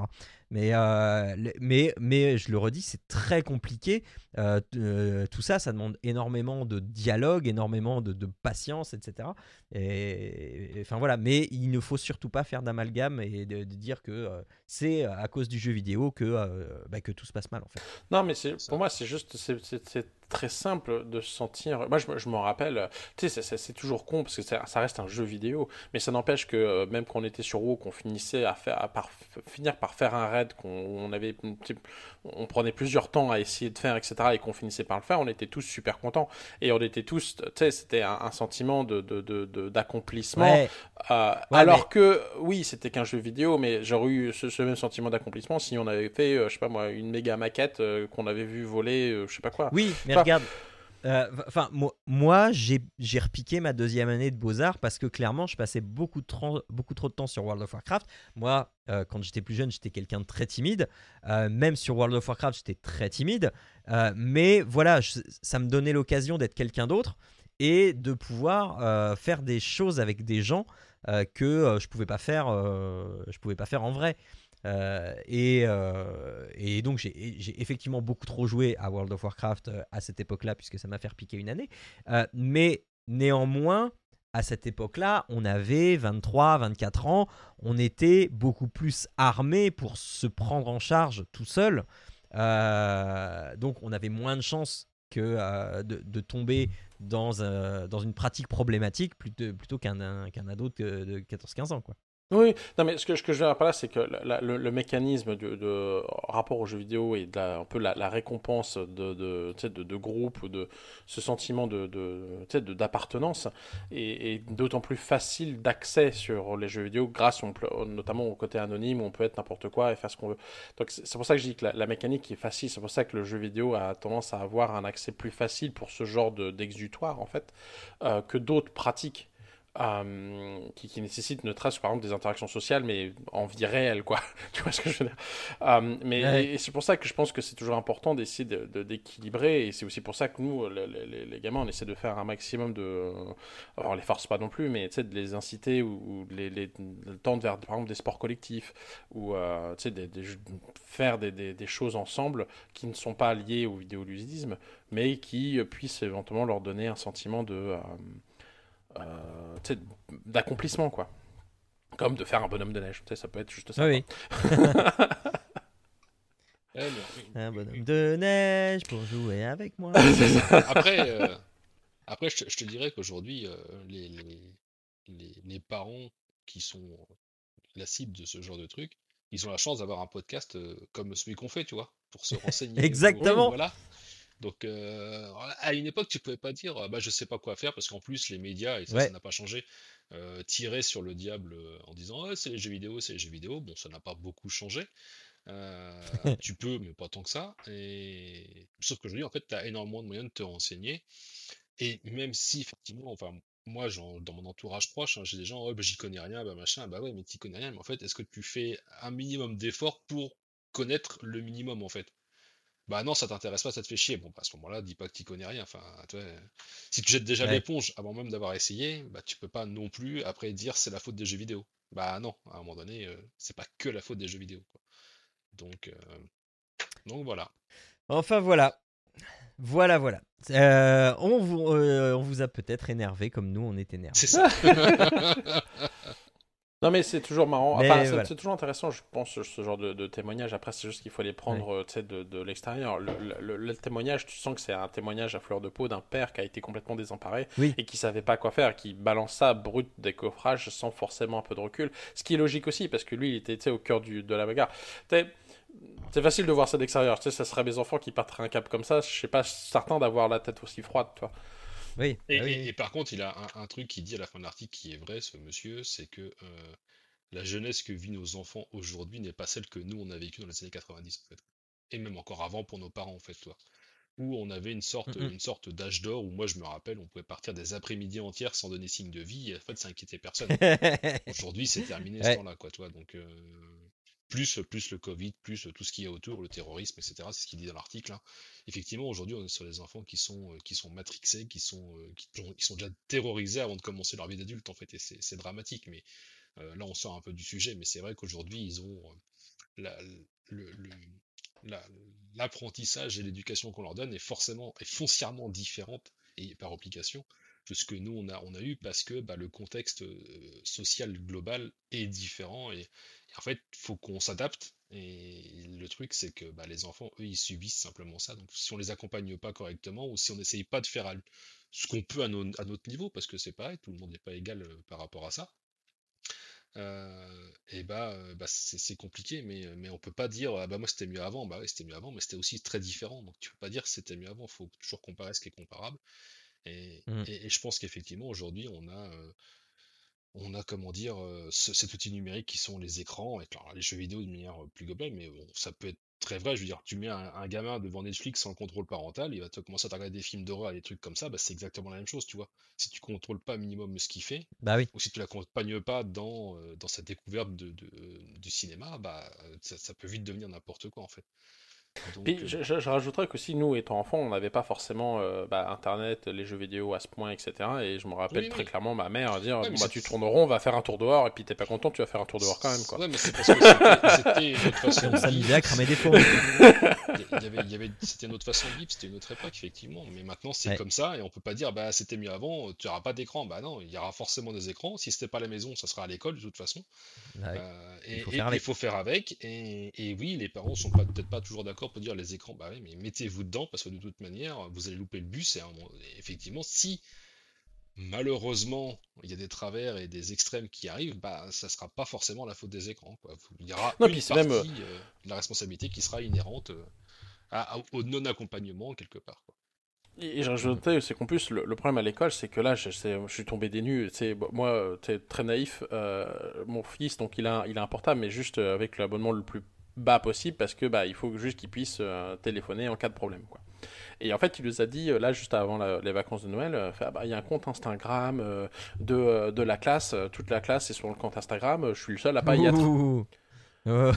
Dangereux. Et là, j'ai fait, ah, ok, donc en fait, t'es le seul à pas être au courant du euh, compte Instagram. Il fait, bah, du coup, il faut, euh, parce qu'il avait pas de compte Instagram, etc. Donc, il fait, bon, bah, donc ça veut dire quoi? Il faut qu'on te fasse un compte Instagram. Mais qu'est-ce qui s'y passe sur ce compte Instagram de classe? Qu'est-ce qui- qu'est-ce qu'il y a Machin, etc. Donc, il euh, commence à m'expliquer, bah, pour l'instant, c'est surtout des conneries que les gens se partagent, quoi. Euh, des, des, des mèmes et autres trucs de genre.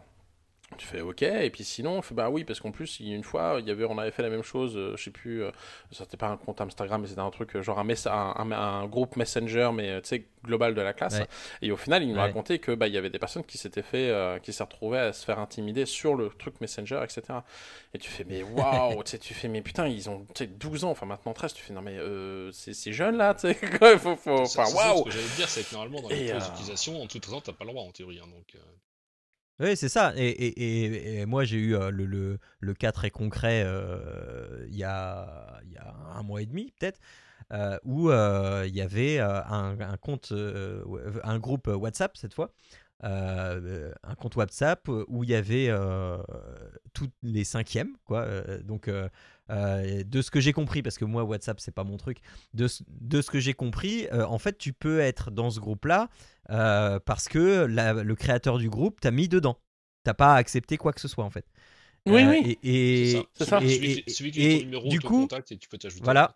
Voilà. Et du coup, les, les, les créateurs du groupe, les, les- les trois élèves qui étaient créateurs du groupe, euh, ont très très rapidement diffusé des images pornographiques sur ce, sur ce truc WhatsApp.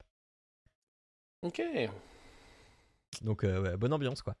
sympa. Ouais, ouais, ouais, ouais, ouais, ouais. ouais.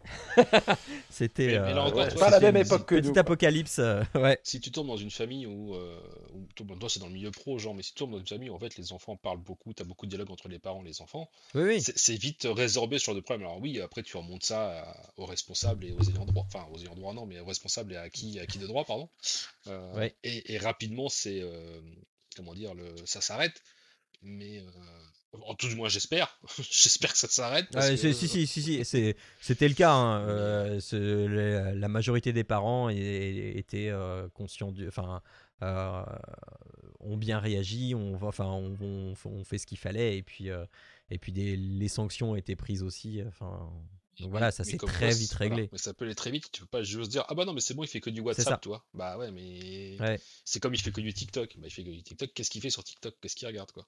C'est ça. Donc. euh, Bref, Voilà, voilà. un sujet qui énerve toujours, mais on est bien en débattre à la preuve que. Bah oui. Donc, moralité, comme l'a dit Jérôme, partagez ce podcast avec le plus grand nombre. euh, vous euh, sensibiliserez les gens. Et puis, euh, nous, on sera heureux aussi. Euh, voilà, voilà pour euh, ces euh, actus. On a bien débattu. Je vais passer maintenant un, petit temps à dire merci à Monsieur V, Yoram Cohen, Luciane Noël, Hubert David Z, Aounchi, HB, Christophe Maujoin, Xavier Scolar, Pascal Bousquet et Jérôme pour nous soutenir sur Patreon parce que, euh, parce que voilà, euh, ces gens croient en nous, euh, croient même en eux. Il y en a un qui croit en lui. Euh, C'est pas mal déjà. et euh, ouais, ouais, ouais. Et, euh, et donc peut-être que euh, vous faites partie aussi de ces gens-là qui, euh, qui trouvent que euh, bah, cette formule avec ces actus euh, qui sont euh, euh, plus axés sur du sociétal, euh, moins sur de l'actu chaude, etc. Eh bien, euh, c'est c'est utile, euh, ça a une, une vraie plus-value. euh, ou peut-être ce qu'on va dire après a aussi une vraie plus-value euh, pour vous et peut-être pour des gens que vous connaissez. Eh bien, vous pouvez partager le podcast comme euh, je, viens de le dire, mais aussi nous soutenir financièrement euh, pour, euh, eh bien, pour subvenir aux besoins du podcast, c'est-à-dire les différents frais d'hébergement et de matériel et de, de parfois de jeux auxquels on peut faire face. Et donc, donc on vous remercie très très fort de le faire pour ceux qui le font, celles et ceux qui le font, et peut-être d'avance pour celles et ceux qui au moins envisagent de le faire et peut-être un jour le feront. Donc ça se passe sur patreon.com, P-A-T-R-E-O-N.com, vous cherchez Papa Podcast. Et en 3 minutes, euh, voire 5, mais 3 minutes si vous êtes euh, euh, normalement constitué et que vous avez votre carte de crédit à côté de vous, en 3 minutes, vous pouvez nous soutenir à hauteur de 1, à partir de 1 euro. Et puis après, vous pouvez nous donner ce que vous voulez tous les mois. Et nous, ça nous aide, ça nous aide énormément. Voilà, c'était le petit point sur Patreon. Et maintenant, on va parler des jeux du mois.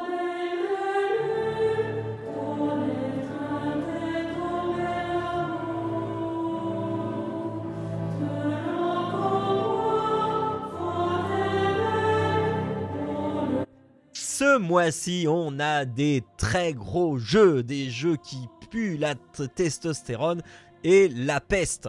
Euh, et on va commencer par la peste, euh, puisque je vais vous parler de A Plague Tale Requiem. Alors, A Plague Tale Requiem, euh, c'est la suite de A Plague Tale Innocence. Dans Innocence, hein, j'en avais déjà parlé dans le podcast, qui est un jeu du studio Asobo, studio euh, français auquel on doit aussi Flight Simulator. Eh bien, il est question de la peste noire et donc des vagues de rats. Et euh, alors, je vais spoiler le premier, je suis désolé, mais là, il faut. Euh, on, est, euh, on incarne Amicia et on joue avec notre petit frère Hugo. Amicia, elle connaît quasiment pas Hugo parce que Hugo, il, est, il a été élevé un petit peu à part. parce que, eh bien voilà, il porte en lui la macula. La macula, c'est une sorte de malédiction du sang qui fait qu'il est responsable de l'apparition des rats et de la peste. Euh, À lui tout seul ou, euh, ou- ou il y a À lui tout Ah, seul, merde. à lui tout seul. c'est con quand même. Voilà, voilà. c'est c'est lui qui va provoquer l'apparition des rats euh, et les, les rats qui donnent la peste noire. Euh, et donc, euh, dans le premier, eh bien, euh, l'Inquisition voulait s'emparer de Hugo pour pouvoir euh, eh bien, contrôler euh, la macula et, euh, et- donc euh, se servir de Hugo comme d'une arme pour, eh bien, pour euh, anéantir tout ce qui ne plaît pas à l'Inquisition, c'est-à-dire beaucoup de choses. Euh, et donc dans le premier, on réussit à échapper à l'Inquisition, on réussit à euh, tuer euh, le grand, euh, l'évêque de je sais plus quoi euh, de, de Tartampion et, et voilà. Et, euh, et on réussit à s'échapper avec notre mère qu'on croyait morte. Alors le père, lui, il est mort. Et euh, notre mère qu'on croyait morte, mais en fait, notre mère, c'est une euh, alchimiste. une alchimiste de l'ordre. Et en fait, l'ordre... L'ordre, c'est un organisme qui connaît bien la macula. Parce que l'ordre, depuis des siècles, étudie la macula et trouve des moyens de combattre la macula. Euh, et on va commencer donc euh, quelques, euh, six mois après les événements du premier jeu, où eh bien Amicia, sa mère, Hugo et leur pote, je sais plus comment il s'appelle, mais qui lui est l'apprenti alchimiste au service de la, mère d'Amicia et Hugo. Et donc ils sont sur les routes, ils ont abandonné leur maison et euh, ils vont, euh, ils vont, ils vont dans une autre ville, je ne sais plus, euh, en Provence, au milieu des moutons, dans le sud de la France, au pays des Santons. Et du coup, ils trouvent refuge auprès d'une maison qui leur a été fournie par l'ordre. Et tout se passe bien, en fait. Hugo n'a plus de crise. Les rats ne se manifestent plus. Euh, la macula, euh, alors euh, il y a plusieurs stades à la macula et la macula a reculé. Plus, et plus il avance dans le stade de la macula, plus il est parcouru sur son corps entier par des veines noires. Ça commence par le centre de son thorax et ça s'étend comme ça sur son corps. Et, donc là, ça va bien, ça va bien. Tout le monde vit une vie paisible. Et ils sont comme ça sur les routes de France. Et puis euh, ils vont euh, s'amuser comme ça dans la nature, euh, tout va bien. Et ils vont rencontrer quelqu'un, enfin un, autre enfant aux abords d'un fleuve avec qui ils vont jouer. Et puis ce, petit garçon se rappelle que ah ben mince, j'ai un truc à faire. Désolé, je dois m'en aller. au revoir. Donc il se barre et donc il continue. Amicia et Hugo continuent à jouer et trouvent trouvent un château un château euh, avec, euh, euh, des, ruches, avec des abeilles. Mais ce qu'il y a, c'est que dans ce château, en fait, il y, a- personne. C'est bizarre, il y a des ruches et il y a personne. Et, et, et- et do- et donc, en fait, il y a eu des voleurs qui sont passés par là. Et les apiculteurs, les propriétaires du domaine pensent que nous sommes des voleurs. Et donc, on se fait prendre en chasse. Et là, ça stresse Hugo. Et euh, malheureusement, euh, ce, ce stress, ce- enfin voilà, fait que la macula se réveille une nouvelle fois et les rats vont réapparaître. Et donc, euh, les rats vont massacrer à peu près tout le monde. et donc voilà, c'est le point de départ de ce second opus. Alors, j'avais dit pour le premier que, ouais, c'était beau, mais ça cassait pas trois pattes à un canard. Là, c'est vraiment sublime. On parcourt euh, des villes et des campagnes. Euh, c'est vraiment, vraiment, on en prend plein la tronche. C'est vraiment très agréable. C'est vraiment très, très beau. Euh, et là, dans ce second épisode, en fait, il y a une influence qui, au- auquel le studio ne se cache pas hein, et qui crève les yeux. Euh, et c'est là que Arnaud, je pense que tu vas te. Parce que tout à l'heure, tu te posais la question en disant Ah ouais, mais j'aimerais bien le faire, etc. Euh, je pense que là, cet argument-là va te finir. Euh, en fait, l'influence très maîtrisé. En fait, c'est The Last of Us. Oh. Et oui, où on a eh bien Amicia en Joël et Hugo en, en, en Ellie. Ah, ok. Donc quelqu'un de, de, de plus grand et de plus petit. Euh, Hugo, euh, c'est lui qui, qui porte la malédiction, et, mais, mais euh, il a. Il, commence à savoir vivre avec, même si, bah voilà, il est du haut de ses 6 ans, il est, enfin voilà, il est pas, il peut, il peut pas tout maîtriser, mais il commence à savoir vivre avec, il commence à démêler les, les tenants et les aboutissants de comment est-ce qu'on fait. Les rats, en fait, sont des ennemis. De, de toute façon, euh, qu'- qu'il ait euh, la macula ou pas, les rats sont les ennemis. Euh, sauf que la macula, elle a quand même des propriétés, elle peut offrir un certain contrôle sur la horde de rats. Mais ça n'empêchera pas les rats de venir te bouffer. enfin voilà.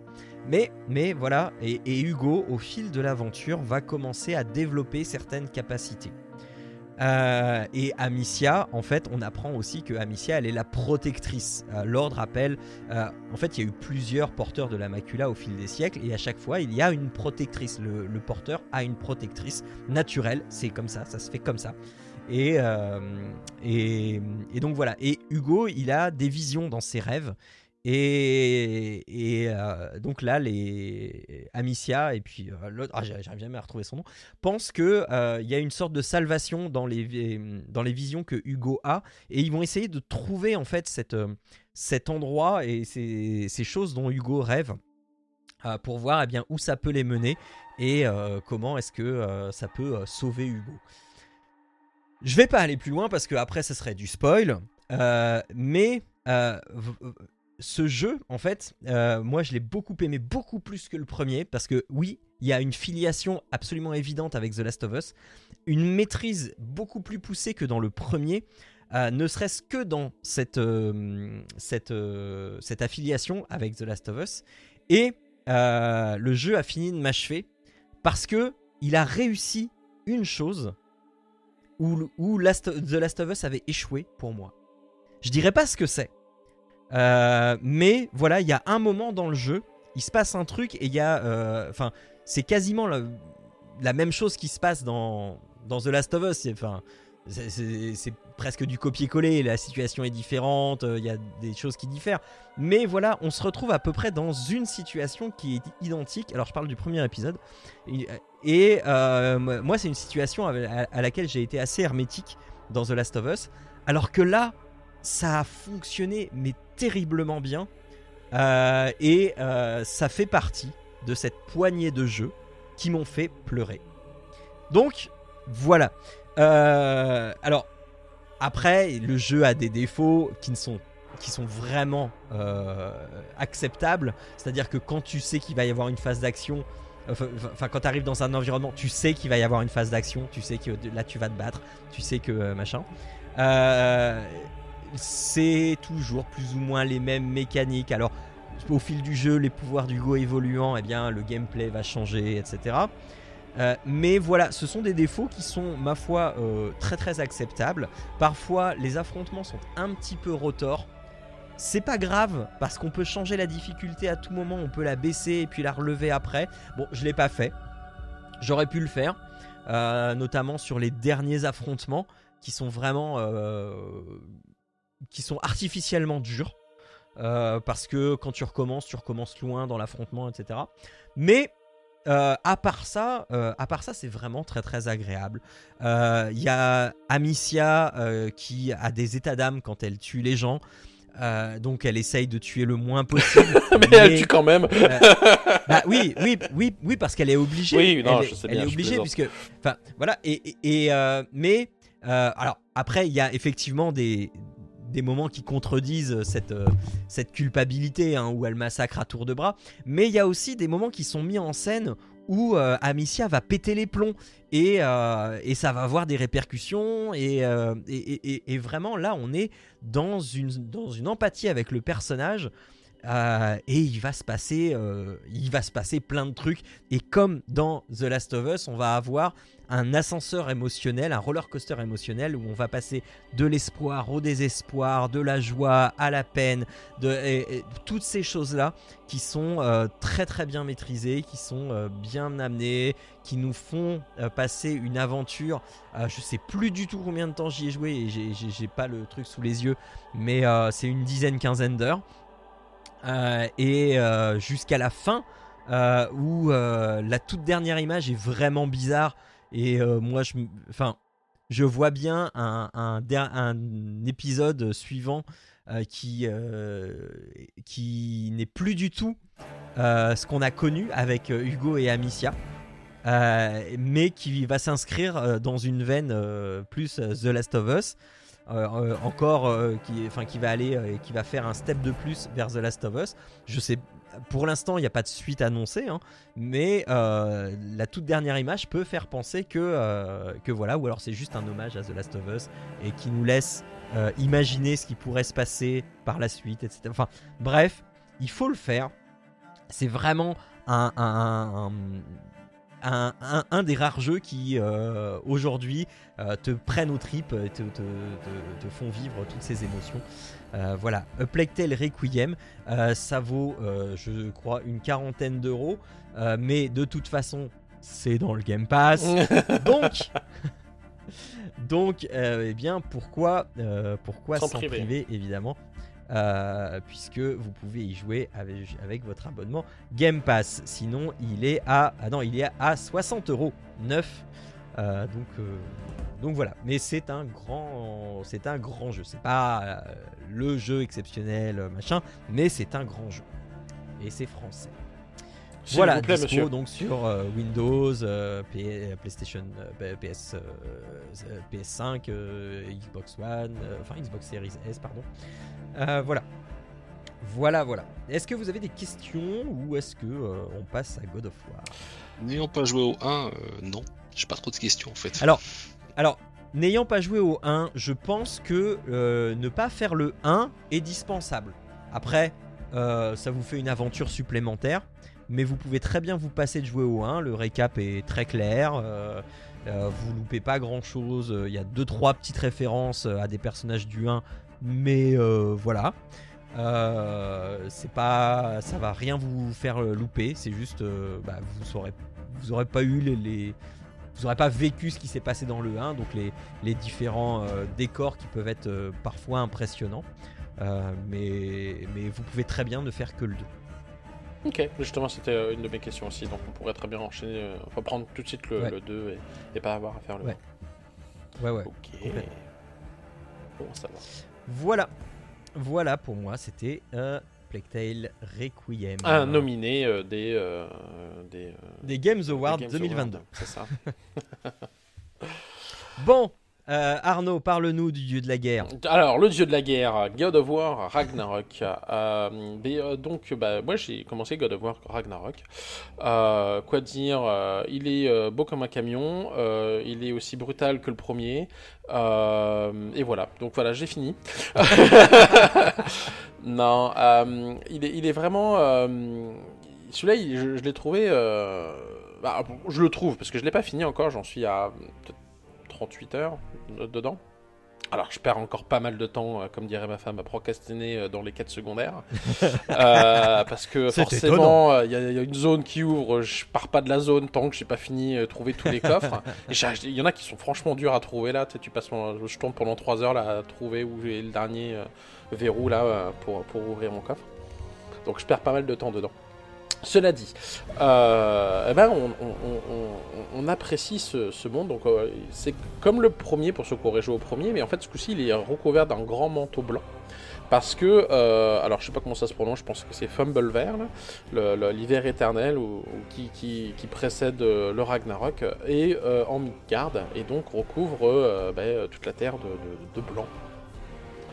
Euh, donc on retrouve euh, bah, notre cher Kratos avec son fils Atreus qui a grandi maintenant, euh, qui est un adolescent.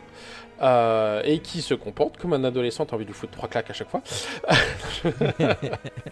Euh, je plaisante, mais euh, donc ils ont voilà la, la, la, la- la dynamique et puis le, le dialogue euh, entre les personnages est, euh, est un peu différent là. On sent vraiment qu'il y a quelqu'un qui, qui, qui cherche à se euh, à prouver ce qu'il vaut et puis qui veut pouvoir prendre ses décisions et puis euh, être indépendant et puis et puis réussir à, sauver son père. Et puis euh, son père qui euh, cherche qu'à une chose, à protéger son fils et le préparer avant que lui finalement disparaisse. Parce que bon bah je vous spoil un peu la fin du premier mais on apprend que Atreus est donc Loki donc il est euh, enfant de Kratos mais aussi enfant de euh, euh, je me rappelle plus de son nom euh, sa mère mais qui est en fait une géante. Et euh, on apprend aussi que bah y a une prophétie où a priori euh, Kratos meurt et reste euh, enfin meurt euh, est mort dans les bras de son fils quoi. Donc on sait pas trop comment ni quand mais que ça va se passer euh, pendant, pendant le Ragnarok, et donc on intègre ce monde à ce moment-là. Au niveau de, euh, des mécanismes de jeu, donc on a notre euh, hache euh, qui, qui revient là, une hache à, à yo-yo. Euh, on a les... bah c'est ça, hein. Oui, oui, non, mais, non, mais j'ai l'image du yo-yo qui vient C'est avec ça. la hache. qui, qui revient avec un fil invisible. Là, on a les, les deux lames de- d'Athéna. Euh, et spoil un peu là, on récupérera une lance par la suite. Je me demande si on va pas récupérer une quatrième arme parce qu'il y a un, tu sais, sur la croix directionnelle, en fait, tu peux changer euh, de- d'arme Ouais. euh, gauche, droite, en bas. Et donc, du coup, il y a encore un slot de libre pour en haut. je me dis que je vais peut-être avoir une arme à un moment donné, en plus. Mais euh, voilà celle que, celle que j'ai récupérée. Euh, on va avoir tout un set de coups dépendamment de chacun. La hache va avoir des, des- des performances aussi de, de glace.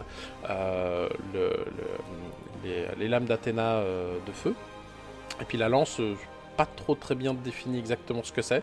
Ça a l'air d'être un truc comme le vent là, un truc de genre. Euh, donc voilà, donc après, on va, a tout un set de coups, on va pouvoir débloquer au fur et à mesure les, euh, coups qu'on progresse en achetant ça avec de l'expérience. On va pouvoir changer son kit euh, d'équipement et le faire progresser en fonction des bonus qu'on veut avoir. Et, donc voilà, donc l'aspect RPG est pas ultra méga euh, compliqué, on s'entend, il n'y a pas vraiment de, décision en termes d'arbres, tu as suffisamment d'expérience pour concrètement tout acheter. Euh, donc tu choisis pas un- euh, vraiment un, un, un- comme un modèle de combat par rapport à un autre. En fait, tu peux passer d'un- de l'un à l'autre assez, assez rapidement. Euh, donc voilà, donc après, l'histoire, je peux pas trop vous spoiler, mais concrètement, euh, au début, euh, on, est un peu seul contre tous là. Euh, nos alliés du premier veulent nous tuer, et bon, on arrive à peu près à s'arranger. Et puis, on a forcément du coup Odin et Thor euh, qui viennent rendre visite. Donc du coup, euh, ceux qu'on n'avait pas vus euh, lors du premier bah, sont là maintenant. Et on a donc un, un Atreus qui cherche à sauver son père, et puis son père qui cherche à protéger son fils. Donc c'est tout bien, tout bien, sauf qu'ils se parlent pas. Ah, et c'est là où je trouve que finalement le jeu est assez intéressant et me fait euh, de temps en temps aussi réfléchir un peu par rapport aux, aux échanges que je peux avoir moi-même avec mes enfants. Parce qu'au début, franchement, il y a toute une partie du jeu où tu vas dire, mais il est con. Atreus est juste aga- agaçant à un plus haut point en disant mais c'est terrible qu'il soit aussi euh, secret et à pas vouloir euh, parler à son père. Bon, son père est, est pas toujours très délicat, il fait toujours plutôt grumph. On s'entend, il est pas très ré- il- il- euh, à l'écoute de son fils, on va dire, mais euh, quand même. Euh, cela dit, il dit, dis-moi, mais arrête de mentir. Et puis bah voilà, Atreus il sait pas trop. Et puis il ment. Et puis du coup il s'en va. Et puis voilà. Et t'as juste envie de peut-être l'étrangler de temps en temps, Atreus. Et puis finalement, euh, je me dis, ça va partir comme ça. Puis le jeu va se finir. Et puis ça va être, euh, chiant. Et au final, euh, c'est super bien écrit. Parce que là, je suis passé à un moment où bah, finalement ils se retrouvent. Et ils se parlent. Et franchement, je m'y attendais pas. Je me dis, bah, ça c'est dans les lignes, etc. Et ils se parlent, et puis ils se parlent bien. Et tu fais, ah, mais c'est cool.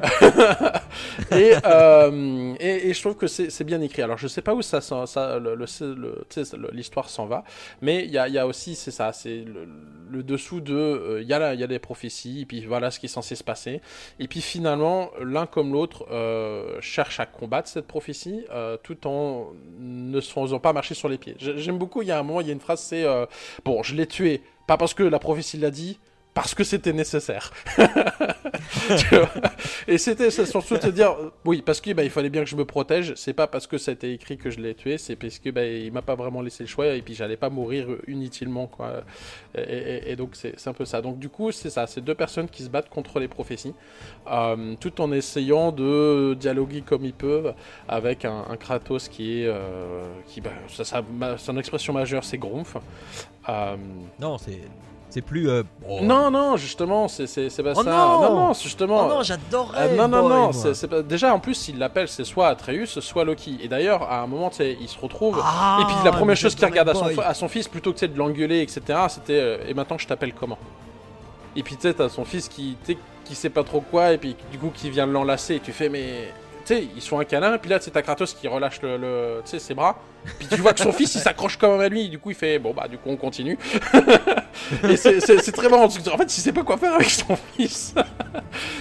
et euh, et c'est vraiment bien fait. C'est les, les cinématiques sont, sont bien faites. Le jeu est forcément parfaitement fluide. Alors tu sais, tu vois là où il, il- charge, etc. mais franchement, c'est euh, c'est très fluide.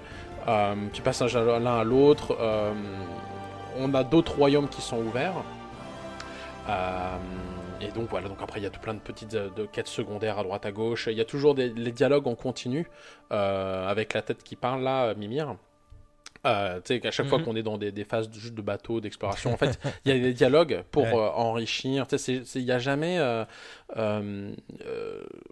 un temps mort dans le sens où il y a toujours quelque chose à apprendre, tu as toujours euh, plaisir à les écouter. De temps en temps, tu sais, je, m'aperçois que tu je, vais arriver dans une scène de truc, bah, je, je- m'arrête, puis j'attends qu'ils finissent de parler. Parce que j'ai envie de savoir ce qu'ils se disent en fait. Parce que si tu vas tout de suite dans une phase de combat, il fait bah, on continuera plus tard.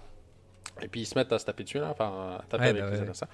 Euh, au niveau des combats, je me rappelle plus tout à fait comment se passait au niveau du premier, mais là tu te retrouves avec des gens qui ont comme des boucliers, qui sont plus sensibles au feu, plus sensibles à, à l'eau, etc. Donc il y en a à l'inverse qui du coup euh, ont une barre bleue et ils sont complètement immunisés à, à la hache, donc il faut que tu les attaques avec d'autres armes pour d'abord faire tomber le Ouais. bouclier et ensuite euh, tu peux les attaquer. Donc euh, c'est ça, c'est j'ai pas l'impression que c'est un peu j'ai l'impression que c'est peut-être un poil plus fluide mais j'ai du mal à me rappeler quand même le, premier donc je, je veux pas dire de bêtises. Mais euh, le reste le problème que il y a de temps en temps des attaques dans le dos la caméra n'est pas toujours très simple à faire bouger. Euh, mais ce qui est marrant c'est que la tête, tête prévient. Ah, il y a une attaque sur la gauche il y a une attaque sur la droite. Puis il y a la flèche donc du coup tu peux toujours au moins essayer d'esquiver dans un sens en espérant euh, esquiver au bon moment avant que l'attaque qui est dans le dos que tu vois pas arriver en fait te touche Euh, il y a des, Moi, des- j'aimerais bien que, euh, que Kratos, à un moment, il aille faire pipi avec la tête de Mimi. Voir ce qui se passe. Bah, il a coché dans son dos, de toute façon, Mimir, il verrait pas. hein. Euh, Bah oui, je sais, mais euh, voilà, la situation, il entendrait, moi, machin. Oui, non, c'est sûr. Puis en plus, il, Mimir il parle presque tout le temps, là, donc c'est c'est- c'est très, c'est très marrant. Euh, Kratos, c'est toujours très très drôle. À un moment, c'est c'est genre, tu sais, le... c'est une énigme, et puis tu sais, le, le réponse, la réponse, c'est silence. C'est qu'est-ce qui, euh, qu'est-ce qui existe et qui est, euh, qu'est-ce qui est cassé dès qu'on le prononce. Et puis donc t'as as Kratos qui dit le silence et t'as Mimir qui fait oui c'est ça. Je suis non, non, c'était pas ça que je voulais dire. C'est juste silence. et euh, bon, voilà, il y, a- il y a des, blagues, des petites blagues comme ça. C'est à droite à gauche, c'est très marrant. Et donc voilà, donc il y a. tu- tu- alors très marrant, c'est que il y a aussi par rapport au premier, c'est que premier tu jouais que Kratos et t'avais Atreus en, en side si tu veux. Là en fait, Ouais. t'as vraiment des zones, des, des parties du jeu où tu joues que avec Kratos et dans ces cas-là, tu peux avoir d'autres euh, Z secondaires. Donc tu peux avoir soit les nains, tu peux avoir Freya, tu peux en avoir plus d'autres. Et d'autres moments où tu joues avec Atreus. Et c'est Atreus qui a, ce- qui a un, un side, quoi, un- un- un- une aide. Donc tu peux avoir euh, le nain, tu peux avoir euh, euh, un moment c'est une autre, une autre personne dans un autre monde. Donc tu vraiment deux sets de jeux différents et tu joues avec Atreus et c'est très marrant parce qu'au début tu fais mais c'est pas facile de jouer avec Atreus et puis finalement tu, débloques ses compétences et puis tu commences à jouer etc. Et puis c'est très marrant parce que tu dans le jeu, dans la progression du jeu, à un moment tu rejoues avec, euh, avec Kratos qui n'a pas vu Atreus se combattre tout seul. Parce qu'en fait, quand ils sont toujours ensemble, tu joues avec Kratos. Et euh, à un moment, t'as. Euh, Atreus est, est pas là. Et t'as. Euh, je sais plus qui qui s'inquiète justement d'Atreus en disant mais est-ce qu'il va bien s'en sortir? Et puis t'as Kratos qui fait euh, oui je suis sûr qu'il combat euh, qu'il combat très bien il est il est capable maintenant de se défendre tout seul alors que juste avant la session t'étais justement en train de combattre tout seul. Donc t'as t'as des euh, des, des, euh, alors que lui il le sait pas. Donc t'as vraiment des, rappels comme ça où tu sens un peu de fierté de Kratos de temps en temps. Donc c'est euh, c'est une belle histoire, je trouve, pour l'instant, euh, d'un- mec un peu bourru, euh, euh, mais qui essaye de changer et d'être un peu moins euh, juste euh, vengeance pure et dure, quoi. Et puis euh, un adolescent qui essaie de trouver sa place dans le monde. Et, euh, et puis bah, la relation des deux. Donc je trouve ça franchement sympa, sachant que vraiment voilà, ça ouvre avec différentes manières de jeu, plein d'intervenants différents. Donc j'ai hâte de savoir où est-ce que ça nous emmène. Tout ça, tout ça. Donc il y avait une séquence de jeu qu'on n'a pas du coup pu mettre vu qu'on n'est pas sur Twitch. mais euh, mais c'est pour vous montrer là. Donc je, passe sur les, graphismes qui sont euh, vraiment euh, de toute beauté. Là, je, je joue sur PS5 et j'avoue, euh, c'est non, c'est franchement très très très joli.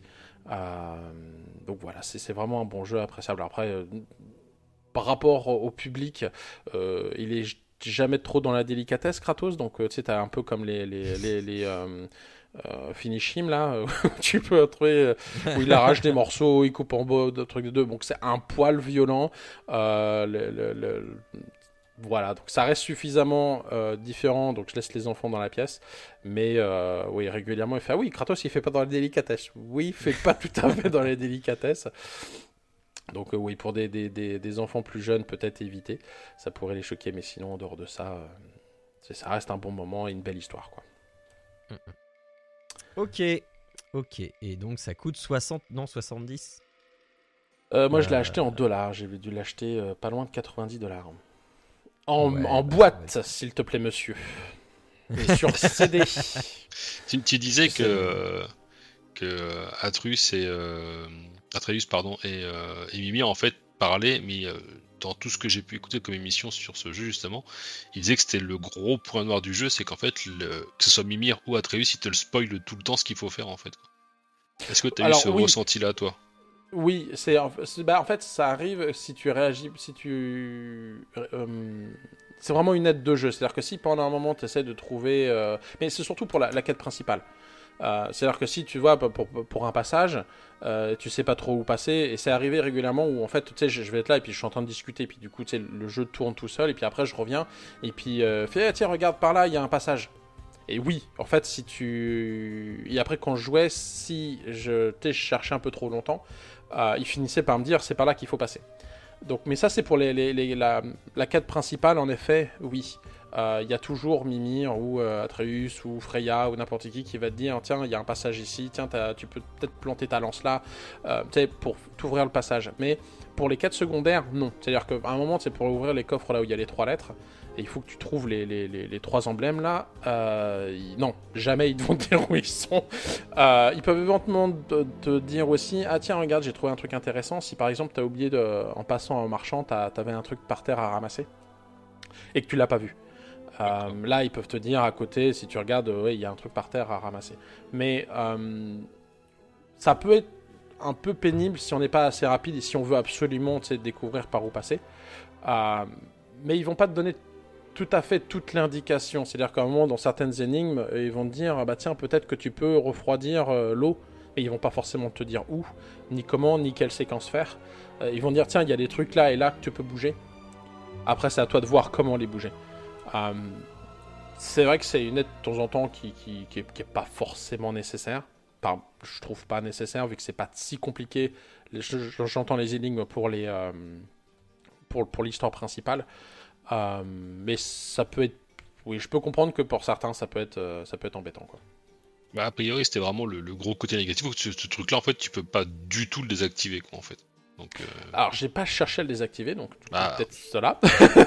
Non, non, mais a Euh, priori, en fait, les gens disaient, en fait, tu, tu devrais pouvoir avoir le choix, comme justement, tu as plein d'options d'accessibilité dans le jeu, visiblement, d'après les Game Awards. Euh, T'as plein d'options d'accessibilité, ils disaient, ce qui est dommage, c'est qu'en fait, ils aient pas mis ça. Genre, bah, tu veux te faire aider parce que tu veux pas euh, subir le jeu, entre guillemets, et bah, tu te fais aider, mais si tu veux pas du tout d'aide, en fait, tu peux pas dire euh, vulgairement à Atreus, bah, ferme ta gueule, quoi. À un moment donné, lâche-moi, toi. Oui, c'est ça. Ben, c'est ça. C'est si il y a Atreus, ça peut être Freya, ça peut être, euh, ça peut être les nains, c'est tous les sides en fait. Mais que- quand, quand tu joues Kratos ou quand tu joues Atreus d'ailleurs, hein, c'est Mhm. toujours le, le- la, la personne que tu contrôles pas à côté là, qui, euh, qui va te dire, euh, ouais, donc oui, ça peut être. euh, Mais cela dit, ils le font pas tout de suite, tout de suite. hein. Euh, moi, plusieurs fois, euh, tu sais, si tu vois rapidement par où tu passes, où tu peux passer, ils te le disent pas. Ils vont attendre. euh, le, le- la- la- le temps, je te dirais peut-être deux minutes. Ils vont attendre deux minutes. Si tu tournes pendant 10 minutes autour là pour savoir par où passer et que tu trouves pas, là ils vont te le dire. D'accord, d'accord, ok. Mais en plus ils vont pas te le pointer du doigt. Ils vont dire tiens regarde là, euh, tu peux peut-être mettre ta lance. Mais le là, euh, tu sais pas par où il regarde quoi. Donc tu sais a priori ça va être ma lance. Il faut que je trouve un truc qui va avec ma lance. C'est pas. euh, Bon, 80 euros. Bah goût 90 Donc, dollars. voilà. 90 dollars. Ah ouais, Et en boîte, monsieur. Oui, oui, bah moi je vais, je l'achèterai quand il sortira Tu- sur PC en démat. C'est ça. Tu sais que depuis qu'on on a vu la news là, que comme quoi euh, le- la, la jurisprudence était, euh, enfin, en gros ils avaient gagné en appel Ouais. et que du coup euh, on peut pas vendre ou, ou- ou partager des Ouais. jeux numériques. J'ai pas racheté un jeu numérique. J'ai- J'achète tout en boîte. Bon, euh, voilà, voilà qui conclut nos jeux du mois. Donc, soit euh, vous voulez jouer avec la peste et les rats en, euh, avec A Requiem, ou alors avec le dieu de la guerre et son fils, avec God of War Ragnarok. Le temps d'un petit bonus stage avant d'aborder nos GOTY.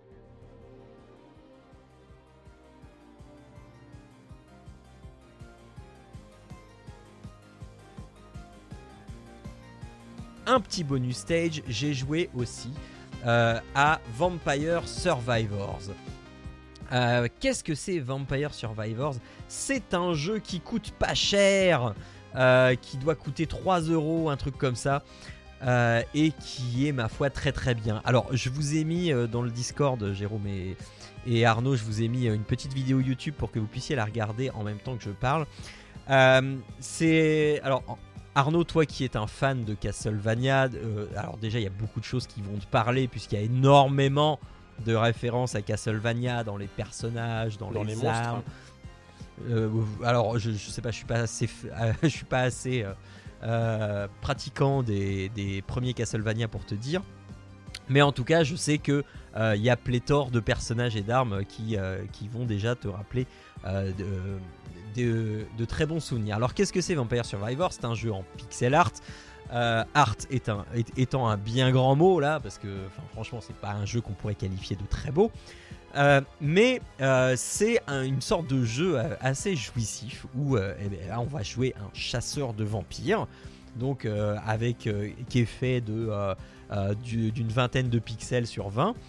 Euh, et euh, qui euh, débute son aventure, qui débute sa partie, donc c'est en vue du dessus, avec des, sprites comme ça, c'est en vue du dessus, et donc les monstres vont arriver de tous les côtés pour essayer eh bien, de nous tuer. Et nous, on va essayer de trouver le vampire caché dans le niveau. On a une carte tout à fait sommaire.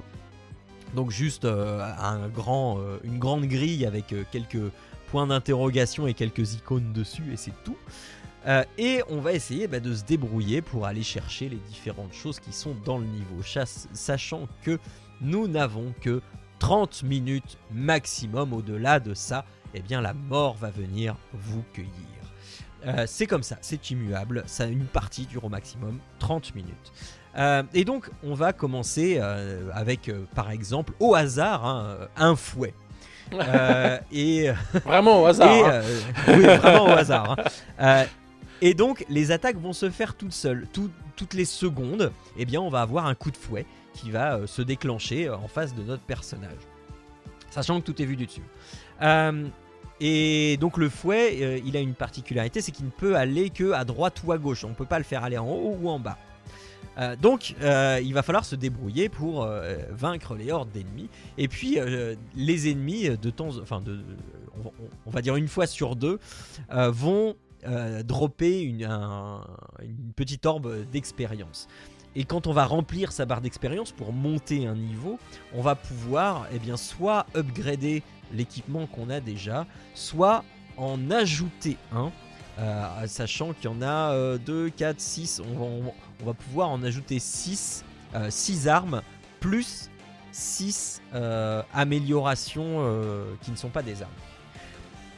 Ah, je sais plus, 6 ou 7, mais je crois que c'est 6. Euh, et comme ça, eh, eh bien, on va s'améliorer petit à petit.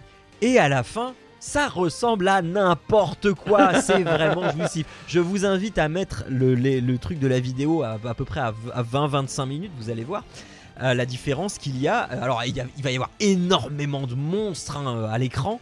Et, euh, et, et, euh, nous, on va avoir énormément de d'armes. et on, là, du coup, on, va- on va plus être euh, sur euh, un jeu euh, de, de boulettes, là, de, de, de, shoot 'em up. Euh, mais euh, avec, toujours un côté jouissif de, euh, c'est moi qui ai tous ces pouvoirs là, c'est moi qui les défonce, c'est moi qui. Enfin, voilà. Il faut aussi faire attention aux armes qu'on va prendre parce que quand on va leveler une arme, et si on a l'objet qui correspond, alors on a un livre qui va au fur et à mesure de nos découvertes consigner tout ça. Si, on, a une arme qui est montée à fond plus un anneau p- par exemple, eh bien euh, l'association des deux va nous créer une nouvelle arme, c'est-à-dire que euh, de temps en temps on a des ennemis qui sont un peu plus balèzes et ces ennemis là donc ils, ont une sorte d'aura qui clignote et ces ennemis là quand on va les tuer ils vont lâcher un coffre. Donc le coffre de base il va t'offrir euh, une amélioration pour un équipement que tu as déjà. Sauf dans le cas où euh, une de tes armes est poussée à fond, euh, et, euh, t'as levé à fond, et dans ce cas-là, si tu as l'item qui correspond à cette arme, euh, eh bien ça va te créer une version améliorée de l'arme. Euh, et, donc, par exemple, le, le- tu as un, truc qui te fait faire des boules de feu. Et bien là, si tu euh, level machin, t'auras une méga boule de, enfin des méga boules de feu euh, à tête chercheuse qui vont, euh, qui vont te balancer des salves incroyables. Enfin bref, euh, tu peux vraiment en foutre plein la tronche pour tout le monde. Donc tu as comme ça plusieurs niveaux et tu vas essayer de, eh tuer le vampire qu'il y a dans chaque niveau, sachant que bah, les niveaux sont, soit plus verticaux, soit horizontaux, soit dans tous les sens. Mais chaque, niveau va avoir une petite particularité, une thématique, un certain type de gameplay, etc. Euh, c'est un jeu qui aussi euh, offre euh, certaines mises à jour. Moi, je vois, donc j'ai fait le truc principal et je me suis bien amusé. Je me suis dit bon, bah c'est bon, je vais, c'est bon, je, vois à peu près ce que le jeu a, à me proposer, sachant que quand tu as débloqué en, gros le, gros de la trame principale, euh, eh bien, tu as des secrets qu'il faut débloquer. Et euh, donc, là, ça commence à être vraiment pénible, tu vois. C'est c'est le côté complétionniste euh, que peut avoir Arnaud, où euh, tu vas avoir des sortes d'énigmes euh, à dire euh, Ah, bah, euh, essaye d'être gentil dans ce niveau-là, machin, pour débloquer un truc. Euh, donc, euh, clairement, je me suis dit non, non, bon, ça euh, c'est bon, je vais pas refaire les niveaux, euh, machin. Et puis, bah, eh bien, pour l'émission, j'ai dû faire une capture de partie. Et donc, j'y ai rejoué. Il y avait eu des nouveaux ajouts, du nouveau contenu, et je suis retombé dedans, sachant que j'avais d'autres zones à débloquer, et, et- ça fonctionne toujours aussi bien, sachant qu'il me restait encore aussi une, une arme spéciale à débloquer. J'ai réussi enfin à savoir avec quoi il fallait la la mixer parce que j'avais pas forcément débloqué encore tous les personnages etc euh, ni, euh, ni tous les bonus parce qu'on gagne de l'argent et on peut débloquer des bonus Euh, donc à savoir améliorer de base en fait il y a aussi un petit aspect roguelite dans le truc où on va pouvoir en investissant l'argent qu'on a gagné on va pouvoir eh bien améliorer son équipement de base améliorer les, bonus et à chaque fois qu'on va récupérer un bonus bah, plutôt que de mettre 10% au truc ça va nous mettre 15% au truc etc. donc voilà euh, ça n'a euh, vraiment pas beaucoup de prétention, mis à part celle de nous faire passer un très bon moment avec des parties euh, assez courtes. Donc on sait qu'on va jamais en avoir pour plus d'une demi-heure. Donc ça c'est très bien. Et c'est en plus, ça vient d'être disponible, mais sur quasiment tout. Il est dans l'abonnement Apple Arcade, il est donc évidemment sur mobile, sur tablette, il est à peu près partout, même sur macOS, c'est pour dire. Donc, donc voilà. Euh, J'ai pas grand chose d'autre à rajouter, mis à part que c'est vraiment un jeu qui est fait pour, euh, pour être immédiatement fun euh, et qui nous fait passer des, des super bons moments pour. je, enfin, je, crois que c'est 3 euros qui coûte, hein, donc c'est vraiment. et encore, il est dans le Game Pass, donc si vous voulez pas débourser 3 euros, il est dans le Game Pass encore. Donc, donc voilà, vraiment, faites-vous plaisir. Euh, Vampire Survivor, ça va vous faire passer de super bons moments. Mais le, Euh, Est-ce que vous avez des choses à en dire? Ouais, le vampire que tu dis qu'il faut, tuer, tu dois le chercher ou il vient à toi? Parce que là, dans la vidéo que je regarde, Non, en non, fait, tu dois le c'est chercher. presque tu tournes en rond en fait. Tu sais, tu vois, je, je te vois pas progresser ni à gauche, ni à droite, ni à haut. C'est genre, tu, tu- de manière générale, non, mais tu, tu bah- tournes en rond en fait. Oui, alors, non, parce que normalement tu dois regarder la carte, mais la partie que tu es en train de voir là, c'est déjà quelqu'un qui a battu euh, le, vampire. Parce qu'une fois que tu as battu le vampire du niveau, tu ne peux plus le rebattre. Donc euh, il, est définitivement euh, mort, mort du niveau et tu ne pourras plus le rencontrer. Donc, donc euh, après, tu refais les niveaux pour, euh, bah, pour débloquer les secrets pour, euh, ou juste pour le fun parce que ça, ça te fait marrer de faire ce niveau-là. et- Ah d'accord, je pensais que... Ok, donc une fois que tu as passé le niveau, le, le, le- le boss du niveau ne revient pas en fait. Non, non, voilà. Ok, je comprends. C'est ça. Donc voilà, voilà, voilà. Donc euh, essayez-le, hein, euh, vraiment. euh, faites 2-3 parties, et puis si ça vous plaît pas, bon tant pis. au pire, vous aurez perdu 3 euros, et c'est pas grave. Et en fait, il y a de plus en plus de monde au fur et à mesure, c'est ça, dans une même C'est partie ça, c'est ça, c'est ça. Voilà, Les, les et ennemis sont de et plus t'as en même plus gros des, et de plus en plus durs. Euh, t'as même des items qui te permettent de, en plus, te rajouter plus d'ennemis avec plus de points de vie, etc. Mais du coup, si t'as plus d'ennemis, tu gagnes plus de points d'expérience, et donc ça te permet de lever les plus vite. Enfin, euh, c'est des équilibres à trouver entre euh, différentes synergies d'armes. de- Enfin, euh, voilà, faut tester des trucs. Et puis chaque personnage a une arme de départ. Donc euh, selon euh, si tu prends tel ou tel personnage, tu vas pas commencer avec les mêmes avantages. Enfin, voilà. C'est intéressant, c'est très très intéressant, c'est super bien fait, c'est un tout petit jeu indépendant et il faut y jouer. Voilà. Voilà, voilà. Je suis en train d'emmener Bon. la vidéo jusqu'à la fin là pour voir euh, Monsieur la, la mort qui devrait arriver, euh, je sais pas quand là. Ouais. Euh, bon, eh bien, euh, pendant que tu fais ça, eh bien, on va passer à nos GOTY.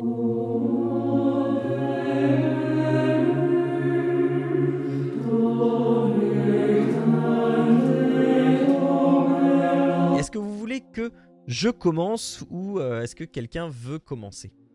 Non, non, vas-y, vas-y.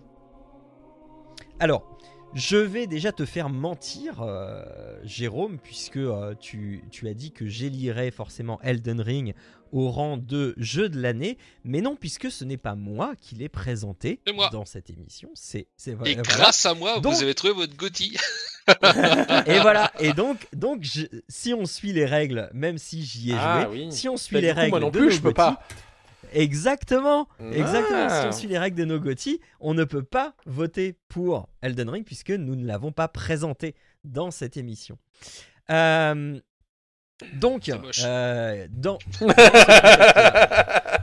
dans ce contexte-là, je, je vais vous rappeler les jeux que j'ai présentés moi euh, cette année. Donc, je vous ai présenté euh, au mois de janvier After the Fall, euh, au mois de février Psychonauts 2, au mois de mars Cyberpunk 2077, au mois d'avril Outer Wilds, au mois de mai, qui était le mois d'Elden Ring, moi j'ai présenté Loop Hero. Au mois de juin, Life is Strange. J'ai rien présenté au mois de juillet.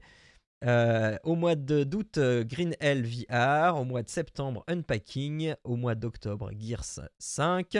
Au mois de novembre, Scorn. Et ce mois-ci, A Plague Tale Requiem. Est-ce que vous voulez faire des pronostics ou euh, je, je, je, je- je dis tout de suite euh, Il y, a, il y, a, il y a duel. Il y a duel. Il Moi, y en je a deux qui se dirais battent en duel. Outer Wild ou Cyberpunk, mais plutôt Outer Wild.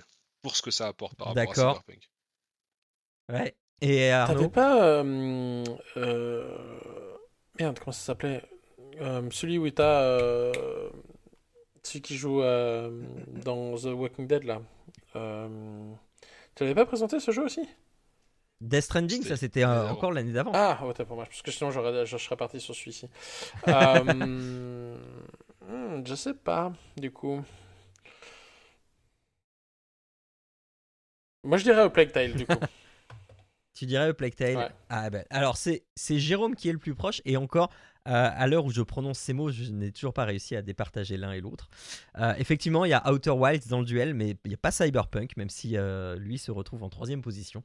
Outer Wilds en fait se bat avec After the Fall.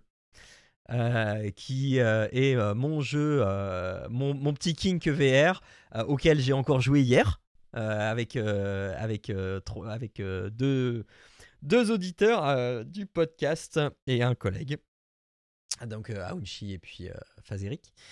On s'est beaucoup amusé, enfin voilà, donc j'aime beaucoup After the Fall et j'aime beaucoup Outer Wilds, mais pas pour les mêmes raisons. Effectivement, Outer Wilds, c'est une aventure extraordinaire que, dont je n'arrive pas à ne plus écouter la BO, je l'écoute régulièrement. Et c'est très difficile de choisir. euh, et, et- et- et- et je vous demanderai, est-ce que je peux faire une égalité euh, ce- ce- cette année entre ces deux jeux Voilà. non, Tu m'obliges à choisir. exactement. Ah là là. Eh, eh bien, je pense que je choisirais euh, pour de mauvaises raisons, euh, mais parce que j'y joue toujours After the Fall et que je sais que je continuerai encore à y jouer. Euh, notamment quand vous aurez également votre casque de VR et que vous l'aurez acheté aussi. Euh, euh, je pense que mon GOTY donc cette année sera After the Fall. Voilà. Qui prend la suite? Ben vas-y, Vas-y, Jean. Arnaud. Je suis en train de. Ah, je suis en train de... Ah, J'ai non, tu bien sais promis. pas. Je suis en train de Moi- sortir moi- les jeux. Non, mais moi, étant donné que j'ai beaucoup moins de jeux, parce que j'avais pas présenté beaucoup Alors, finalement cette année. Je te, je te rappelle, euh, je, je- tu veux que je fasse le récap ou je le, tu le Non, fais? non, euh, je, vais, je vais pouvoir le faire assez rapidement. Parce qu'en janvier, j'ai présenté euh, Unravel. Euh, C'est ça. février, euh, Inscription. Après, ça a été en mai avec Elden Ring. Euh, après, ça a été Stray en septembre. Et Immortality en novembre. Voilà. Voilà. Euh, alors, moi, je vais parier. moi, je vais parier sur Stray. J'hésite entre Stray et Immortality en fait. Ah ouais. Moi, je serais parti sur Stray, ouais. Ah ouais, vous êtes comme ça. Et, et alors, toi, t'es comment? Non, moi je, je, je reste sur Immortality en fait, qui été vraiment un truc euh, Ah, assez, assez magique. Euh, alors, Elden Ring, bien évidemment, même si je l'ai pas fini, ça reste euh, un, monument à contester. Il faut que j'y retourne parce que là, ça m'appelle du pied de plus en plus, donc il faut que j'y retourne. Euh, Stray était très sympa pour le coup, c'est vraiment un jeu, un jeu cool. Mais euh, Immortality, en fait, apporte quelque chose de plus quand on y joue, en fait, ce côté, euh, ce côté de découverte de la mécanique, de suivre l'histoire de l'actrice, etc. Et de. Ouais, tout, tout, tout le dé- même le dénouement, tout comment c'est raconté, etc. Ça a vraiment apporté. euh, ouais, c'est un, un jeu très particulier sur cette année, euh, pour même s'il arrivait tard, hein, mais, euh, mais c'est un, un- je dirais que c'est le jeu qui m'a. Elden Ring mis, mis de côté, hein, c'est le jeu qui m'a quand même le, le plus marqué sur cette année, sur cette année ludique en fait, quoi. Dans tout ce que j'ai pu jouer, mhm. c'était ouais. Alors, petite parenthèse, si euh, vous êtes un peu radin et que vous ne voulez pas euh, acheter Immortality, sachez que ce jeu est compris dans votre abonnement Netflix. Oui, C'est vrai, j'ai vu ça. Eh oui, eh oui. Et donc moi j'ai commencé à y jouer euh, grâce à mon abonnement Netflix. donc voilà, vous pouvez euh, descendre euh, quand, vous êtes sur votre smartphone ou votre tablette, vous pouvez descendre euh, sur votre page Netflix, euh, trouver la partie gaming et là vous avez Immortality qui est disponible. C'est ça. Et alors, donc voilà, ne vous privez pas. pensé quoi du début? Euh, euh, c'est très bien, c'est très très bien, mais euh, tu vois, c'est le genre de jeu où il- qu'il faut que je fasse juste ce jeu-là jusqu'à la fin, et là je suis passé à autre chose, et du coup j'ai du mal à y revenir. Ah non mais je comprends. C'est une fois que non, non, mais je comprends parce que faut enfin quand t'es dans l'histoire, faut que tu restes que dans cette histoire-là en fait. Et Ouais, ouais, ouais, ouais, parce que a- le truc c'est que t'as tellement de prises de vue qu'à la fin tu sais pas Bah si oui. t'as vu, pas vu, si est-ce qu'il y a un truc particulier ou pas. Alors C'est ça, limite c'est un jeu qu'il faudrait que tu fasses en une fois. c'est ça. Alors un indice chez vous, hésitez surtout pas à mettre certaines scènes en favori, ça aide beaucoup. Moi je l'ai fait vers la fin et bon, c'était un peu chiant quoi. Mais euh, D'accord. c'était un bouton pour mettre des, des scènes en favori en fait, des, des- des mini-séquences en favori. Et ce qui permet de Mais là j'en suis au moment où il commence à se passer des choses étranges. Voilà. Non, mais moi je dirais parce que ce jeu-là, faut le découvrir. euh, tu, tu, tu peux même Ouais. pas trop raconter en fait, quoi. Donc, euh, Ouais. C'est vraiment, c'est vraiment pas mal. Donc, non, non, je, je garderai Immortality pour le, le GOTY. euh. Alors, Elden Ring mis à part, parce que voilà, moi j'y ai moins joué que vous, mais, euh, mais malgré tout, c'est un, Ouais. c'est un, un excellent jeu. Enfin, je l'ai tellement bien vendu que je vous ai donné Mhm. envie d'y jouer malgré, malgré vos réticences mutuelles. Donc, euh, tu vois. C'est ça. Ouais. donc, donc, non, c'est un excellent jeu Elden Ring, mais, mais voilà, j'ai décroché à un moment donné. Et Immortality, par contre, j'ai pas lâché jusqu'à la fin, donc juste pour ça, je mettrai Mhm. Immortality. Même si c'est beaucoup moins long, mais Ok. Bon Arnaud, à toi. Est-ce que tu fais le récap ou je le fais? Bah, euh, je- tu peux le faire, mais au final, je regardais, euh, ça, ça va très rapide. Hein. J'ai pas fait beaucoup de jeux. Oui, je sais. oui. Euh, je- je- Donc, je- au niveau du récap, en fait, alors En février, j'ai fait It en Takes Two. en- voilà. It Takes Two. Ensuite, tu as fait Biomutant en mars. Ouais. Ensuite, tu as fait. Horizon en Horizon, juillet, Horizon ça. Forbidden West. Euh, et puis, tu as fait euh, Metroid Dread Dread en novembre. au mois de novembre. Et Et puis là- God of War Ragnarok. C'est ça. Ragnarok, pardon, ce mois-ci. Euh, Euh, moi, je pencherais pour quoi? Moi, je pencherais pour Horizon parce que t'es un vendu à, Euro- à Horizon. moi, moi aussi, je me voterai pour Horizon, honnêtement. même si, même si It Takes Two me veut titiller un petit peu. Bah, il Mais- texto pour le fait d'y avoir joué avec sa femme, en fait. C'est ça qui est. ou ses enfants, je Ouais. sais plus, mais c'est ça qui était vachement intéressant. Euh, mais, euh, mais malgré tout, non, euh, Horizon, je pense que ça t'a plus porté euh, Ouais. dans l'histoire et dans le décor que tu retrouvais un truc où tu avais vraiment, t'avais vraiment kiffé le 1. Donc je pense que Horizon doit être en haut. Peut-être pas, hein, mais. euh, De toute façon, c'est- simple. euh, je- J'en ai platiné deux cette année. Euh, donc il y, a- Elden Rings là que j'ai platiné euh, le mois d'avant, enfin il y a deux mois. Et puis euh, et puis bah oui Ho- Horizon, même si Horizon j'ai été un peu, j'ai pas autant kiffé le 2 que le premier parce que le premier il y avait aussi la découverte du scénario que je trouvais extraordinaire. Ouais. Là il y- avait Ouais. plus cette surprise du scénario. Donc euh, cela dit, euh, c'est vrai que c'est franchement agréable. Après j'ai vu euh, It Takes Two juste là en fait j'y ai repensé à ce moment-là et j'ai quand même passé d'excellents moments euh, avec It Takes Two avec ma femme le, le- le soir là. Ça franchement c'était sympa à jouer à, ça- à jouer à ça en deux à deux. Et juste parce qu'on pouvait y jouer à deux et que c'était c'était très sympa et c'était coopératif. Ah, c'était très sympa. Mais cela dit, oui, non, le rapport juste au, au nombre d'heures de, que j'ai passé dessus, oui, ça sera, ça sera Horizon et Elden, bien sûr. Euh, Metroid n'est pas un mauvais jeu de- en, en soi, hein, euh, c'est certain. Mais, euh, mais je l'ai pas fini d'ailleurs, je crois. euh, faudrait que je m'y mette. Mais non, c'est ça, j'ai vraiment, j'ai vraiment beaucoup aimé Horiz- Horizon. Mais, mais sinon, ça serait Elden, là, Elden Ring, bien sûr. J'ai jamais passé autant de temps sur, un, sur, un, sur le jeu. Un jeu non plus. Le, ah, celui, non le jeu Ah, ah, auquel alors- j'ai passé le plus de temps avant, c'était Final Fantasy VII sur la PlayStation 1. À l'époque où j'avais cloqué 180 heures de jeu dessus, je crois. Euh, et là, j'en ai claqué, j'en ai cloqué de- 250, enfin un truc extra. Enfin, Mais alors, alors, alors, alors figure-toi qu'il n'y a pas longtemps, il y a, il y a quelques jours, j'ai reçu mon récap euh, 2022 de Steam. Et euh, alors, qui, qui ne prend pas en compte le mois de décembre. Et, et donc, sur mon récap, c'était marqué que j'ai passé 44% de mon temps de janvier à novembre sur Elden Ring. ah, c'est, euh, Donc, euh, mais de loin, de loin, tu vois, tout le reste, c'est Ah oui, oui. beaucoup moins. Mais ouais, ouais. Et encore, j'ai fait, Ouais, j'ai fait les, les, parties plus. Euh, j'ai fait les parties plus. euh, enfin, 2, 3, je crois. Et 4 peut-être. Euh, mais en, en ligne droite, quoi. Juste pour aller Ouais. chercher, euh, juste pour aller chercher la fin, euh, la fin. Et, et malgré tout, j'ai, j'ai cloqué autant de temps. Donc, euh, non, ouais. Elden Ring était vraiment un, un jeu à part, je pense, dans, dans, dans toute mon histoire de, de jeux vidéo. Je sais pas si je pourrais passer autant de temps sur un, autre- un, un jeu de ce type encore une fois. Ouais, mais, ouais. Mais sinon, oui, Horizon Eh bien, on était, verra. Vraiment, était, un- était vraiment un bon jeu. Et Ragnarok, euh, j'ai hâte de voir un peu comment ça s'en va. J'avais peur que ça se finisse vite, et puis au final, ça m'a surpris par un, sais, le rebondissement, le, le, le rabibochage. Donc je fais, ah bah, oh, du coup. Ouais, ouais. Bon, je sais pas où est-ce que ça va m'amener. Ok. Bah ok, eh bien on le verra en 2023. Donc euh, on récapitule un Nogoti pour 2022. Euh, moi c'est euh, After the Fall, un jeu en réalité virtuelle avec, le- avec lequel vous pouvez jouer avec moi si vous avez un casque. Et si vous venez sur le Discord, on fera ça avec plaisir, avec un très très grand plaisir. Euh, et donc Jérôme, Jérôme, euh, toi Immortality, le, revi- le revival du euh, FMV. Et puis donc Arnaud Horizon Forbidden West, euh, Forbidden West pardon, qui est le prélude au MMO Horizon qui va voir le jour, on ne sait pas quand. Exactement. J'ai hâte de voir ce qu'ils vont voilà. essayer de faire avec ce MMO, je t'avoue. Ouais. Bah, en tout cas, il n'y a pas l'œil, il n'y a pas. euh, Non, bah, je vois pas comment tu pourrais jouer à l'œil là pour le coup. mais- Ouais. Parce que j'imagine qu'il va, il y a forcément avoir une suite. Quand tu vois comment finit le, le Forbidden West, il Ah va bah, sais forcément pas. avoir un troisième là. Si, si, il va y avoir un troisième. Euh, mais bon, on va voir. Ok.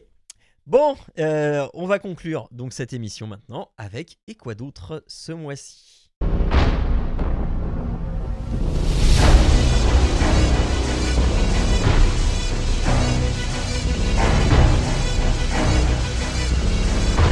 Alors pour euh, finir euh, le mois de, de décembre, alors et quoi d'autre ce mois-ci? Non mais c'est et quoi d'autre tout court maintenant. Euh, mais oui, mais- et, pourquoi je- j'ai dit les jeux du mois pendant l'émission? Les habitudes, les vieilles habitudes dont la vie dure. C'est ça. Euh, c'est les jeux euh, De cette Il émission. va falloir que je. re- ouais, ouais, ouais. euh, les- je, je vais euh, re- re- hop, les jeux du moment. Voilà. Je, je rebaptise cette, euh, cette rubrique en jeu, le jeu, les jeux du moment. Euh, alors, euh, et quoi d'autre Euh, Moi, j'ai découvert un, site basé sur de l'intelligence artificielle qui s'appelle Fake You.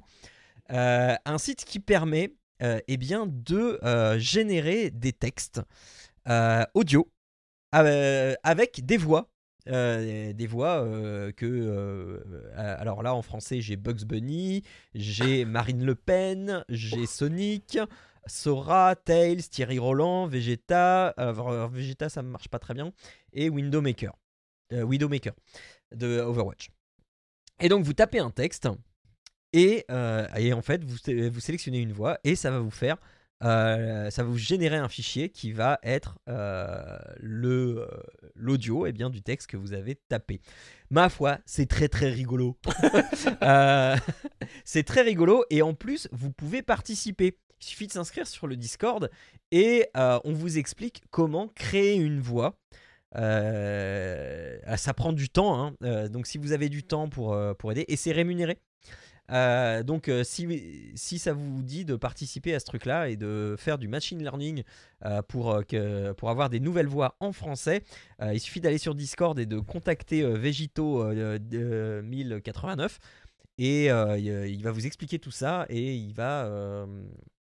ah, je l'ai fait, hein, euh, donc, euh, euh, et, euh, donc vous pourrez contribuer euh, à ajouter des voix euh, sur le site. Donc je vous invite à, essayer, hein, pour l'instant ça coûte rien.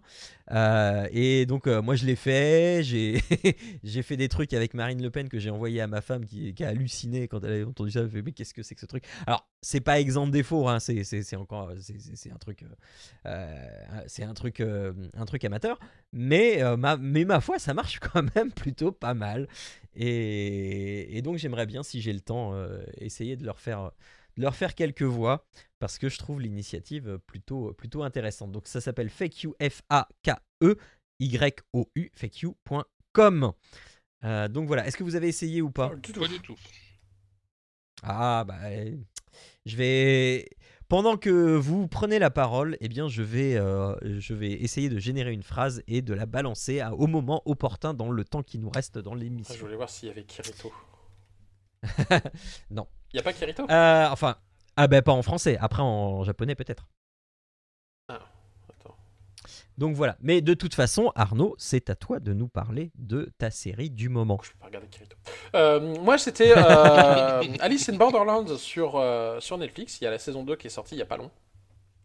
Euh, je sais pas si vous aviez regardé la saison 1. Si, Si vous avez regardé tout Euh, court la, la, non, la, non, non. la- euh, la- la série. Euh, et en fait, c'est euh, bah, la suite de la saison 1. Donc, la saison 2, logique. Un, petit, un petit récap, c'est... du coup, je vais vous spoiler un peu la fin de la saison 1. Mais concrètement, il y a donc trois amis qui sont dans la région euh, de, de- d'une partie de, de Tokyo. Euh, il me semble que c'est Tokyo, hein, le- le- le- là où ça se passe.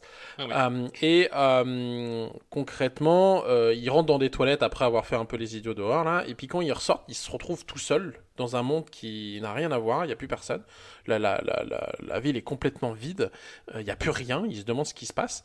Euh, et au fur et à mesure qu'ils découvrent ce monde, ils s'aperçoivent que bah ils doivent en fait faire des jeux euh, sous peine de se faire exécuter par une lumière venue d'en haut, comme un laser en fait, qui vient les, transpercer le crâne et les tuer. Et donc le seul moyen d'éviter ça est donc de prolonger son visa, ce qu'ils appellent un, un visa. En fait, c'est- donc, mettons, t'as trois jours à vivre. En fait, c'est de faire participer à des jeux, des jeux euh, cruels. On va s'entendre, où euh, forcément leur vie est en jeu à chaque fois. Et euh, il va y avoir différents styles de jeu et différentes difficultés de jeu qui sont liées à des cartes à jouer. Donc on va avoir carreau, pique, trèfle et cœur. Et puis donc de 1 à 10, euh, la difficulté, donc 1 étant le plus simple, 10 étant le plus dur. Par contre, si tu bats par exemple le 3 de trèfle, et bah, tu vas avoir 3 jours de crédité sur ton visa. Et ainsi de suite, il faut que tu arrives à participer et à survivre dans ce jeu. Se retrouvent propulsés, ils finissent par découvrir d'autres personnes. Ce monde en fait est vide, mais il se trouve qu'il y a d'autres gens. Euh, tu vas avoir des jeux euh, différents en thème. Comme je disais, le cœur va être basé sur euh, tout ce qui est émotionnel, trahison, euh, de- des jeux de, sentiments, entre guillemets. Il y en a qui vont être basés sur de, de la force pure, le pic. D'autres, ça va être des jeux de groupe, le trèfle et le carreau, je me rappelle plus ce que c'est. Euh, et donc voilà, donc ils sont dans, dans, dans, ce, dans, dans ce monde-là. Euh, à chaque fois qu'ils finissent un jeu, ils ont la carte. Par exemple, ils ont 3 de trèfle, ils finissent le jeu, ils survivent le jeu, et ben ils récupèrent la carte du 3 de trèfle. Donc il y a plusieurs jeux dans cette ville qui sont, qui sont, qui sont, qui sont mis en place. Euh, et euh, ben donc à la fin de la saison 1, ils finissent par récupérer toutes les cartes de 1 à 10 de, toutes les, de, toutes les, de tous les signes en les regroupant en une seule main, et ben finalement, ils passent au next level, qui l'introduction de la saison 2, où finalement on va avoir maintenant le valet, la dame et le roi de chaque signe à combattre. Euh, et donc on se retrouve propulsé euh, tout de suite en fait à, la suite de ça, où ils doivent combattre notamment ces, euh, ces cartes-là. Ces cartes-là qui, du coup, par contre, sont maintenant incarnées par des personnes. Euh, parce qu'au début, c'était des jeux qui étaient euh, automatisés. Il n'y avait pas forcément des personne euh, à combattre en fait, c'était juste euh, comme un, robot ou un, un jeu. Et donc là, voilà, donc ils ont vraiment des, personnes, donc il y a vraiment le roi de pique à, aller bah, combattre ou, ou battre, etc. etc. Là, par contre, je ne vais pas vous spoiler la fin de l'histoire, mais euh, donc on, re- on retrouve nos, euh, nos, nos protagonistes, là, euh, Harisu qui est le, héros, et puis toute sa bande de, de, joyeux compagnons qui essayent de survivre dans ce monde. C'est toujours aussi trash, c'est toujours aussi violent. Cela dit, je trouve que c'est un peu plus, je veux pas dire humain, mais on va venir chercher encore un peu plus, gratter les, personnages et ce qu'ils ont fait, ce qui- ce qu'ils sont, ce qu'ils veulent faire, ce qu'ils veulent devenir. Et, euh, et donc voilà, donc c'est une série que moi j'ai beaucoup aimé. euh, qui à mon avis est finie là, il y aura pas de, aura aura pas de suite. Euh, c'est vraiment euh, l'histoire est finie quoi. Et, euh, et donc je vous conseille vivement parce que c'est franchement très très bien. On va regarder ça avec ma femme. C'est à surtout pas regarder avec les enfants, je précise. Euh, vraiment pas. Mais voilà, c'est un très très bon jeu. Un très très bon, euh, pardon, euh, très très bonne série. Bah, c'est parce que les, les jeux dedans sont, sont cruels, mais sont pas mal, je trouve aussi. Donc euh, les, les- l'idée- les, les idées sont pas, sont pas mal. Voilà, voilà. Ok. Ok, ok. Euh, et du coup, euh, on va finir sur euh, une autre série. Est-ce que tu as choisi Est-ce qu'il y en a une de, toutes celles-là qui vous intéresse plus qu'une autre? Euh, moi j'ai vu mercredi, j'aime bien. Andorre j'ai commencé, Willow j'ai commencé aussi. Le monde périphérique de Flynn, non. Ouais, les mondes périphériques de Flynn, je ne connais Les pas mondes du de tout. Flynn, par contre, Eh- j'ai pas vu, et périphérique eh non plus. On- C'est la même chose en fait, c'est le titre. Donc, Ah, euh. On va parler de ça alors, on va parler de périphérique, les mondes de Flynn. Euh, donc périphérique, les mondes, alors périphérical, je crois en anglais, euh, sur euh, Amazon Prime, donc sur Prime Vidéo, euh, où on va suivre en fait les. Alors ça se passe dans légèrement dans le futur, en 2038, je crois, quelque chose comme ça. Et on va suivre, on va suivre le, les, histoires de, ah zut, d'une fille et de son frangin. Je cherchais le prénom de la fille, mais je n'ai plus le prénom de l'actrice, euh, peu importe, euh, qui euh, en fait gagnent plus ou moins leur vie dans ce futur proche en jouant à des jeux de VR. Donc Jean, ça devrait te parler. En fait, ils sont, ils sont missionnés à différents moments pour trouver des bugs ou pour réussir des scénars, machin, etc. Et en fait, il s'avère que l'actrice principale, donc Chloé Grace Moretz, je crois, un truc comme ça, qu'on a déjà vu dans Kikas notamment, c'est là qu'elle a été révélée. hein. Après, elle a fait d'autres Ah, je l'aime bien. elle a fait d'autres trucs, mais euh, elle, a notamment, elle est notamment connue pour son rôle de- dans Kikas. Euh, joue euh, donc Flynn, c'est ça. Je, je suis bête en plus dans le titre. Donc Flynn, en fait, c'est son nom. euh, c'est son nom de. Bah non, mais je pas pourquoi chercher loin. Euh, en fait, elle est vraiment très très forte, sauf que pour une raison qu'on ignore un petit peu. comment dire, elle a a un peu décroché, s'est mis du bon côté de la marche, à savoir qu'elle bosse dans une petite boutique qui fait de l'impression 3D. Euh, donc là aussi, Jean, toi, c'est une série que pour toi. On parle de VR, on parle d'impression 3D, c'est que pour toi. Euh, où en fait, là, Bah, j'ai bien fait de demander ça. voilà. Et tu vois, en fait, donc ils, ils ont une boutique où là, tu as plein de machines qui fait des impressions 3D parce qu'aujourd'hui, enfin, dans ce, cet univers-là, l'impression 3D est vraiment devenue monnaie courante. Tu vas chercher euh, ton impression 3D comme tu irais chercher euh, ta miche de pain, quoi. Donc euh, voilà. Et euh, ils sont contactés par un, soi-disant une société euh, mexicaine pour tester un tout nouveau type de casque euh, neural qui va leur permettre de vivre des expériences encore plus réalistes. Et en fait, Flynn prend le casque et le met à la place de son frère, parce que c'est son frère qui est contacté normalement, parce qu'elle joue avec l'avatar de son frère. Et en fait, elle se retrouve dans un univers qui est plus que réaliste, mais vraiment plus que tout ce qu'elle a jamais vu avant. À savoir en fait que euh, rien qu'elle ne met que le casque, hein, elle ne met pas de combinaison, mais rien qu'avec le casque, avec cette espèce de casque un peu particulier, elle peut ressentir toutes les sensations d'un véritable corps, c'est-à-dire le toucher, l'ouïe, l'odorat.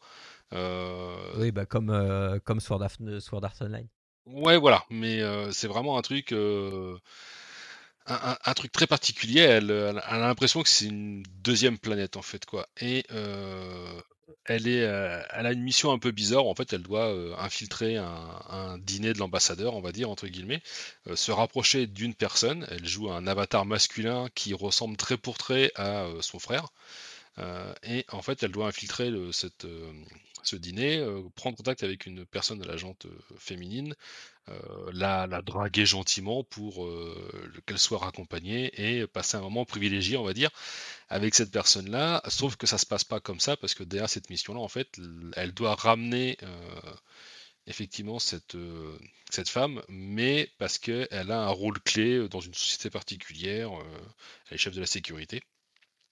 Et comment dire, on, grâce à elle, on va accéder à une zone très particulière d'un d'un institut et il va être quelque chose va être volé par Flynn, bien malgré elle, dans cet institut.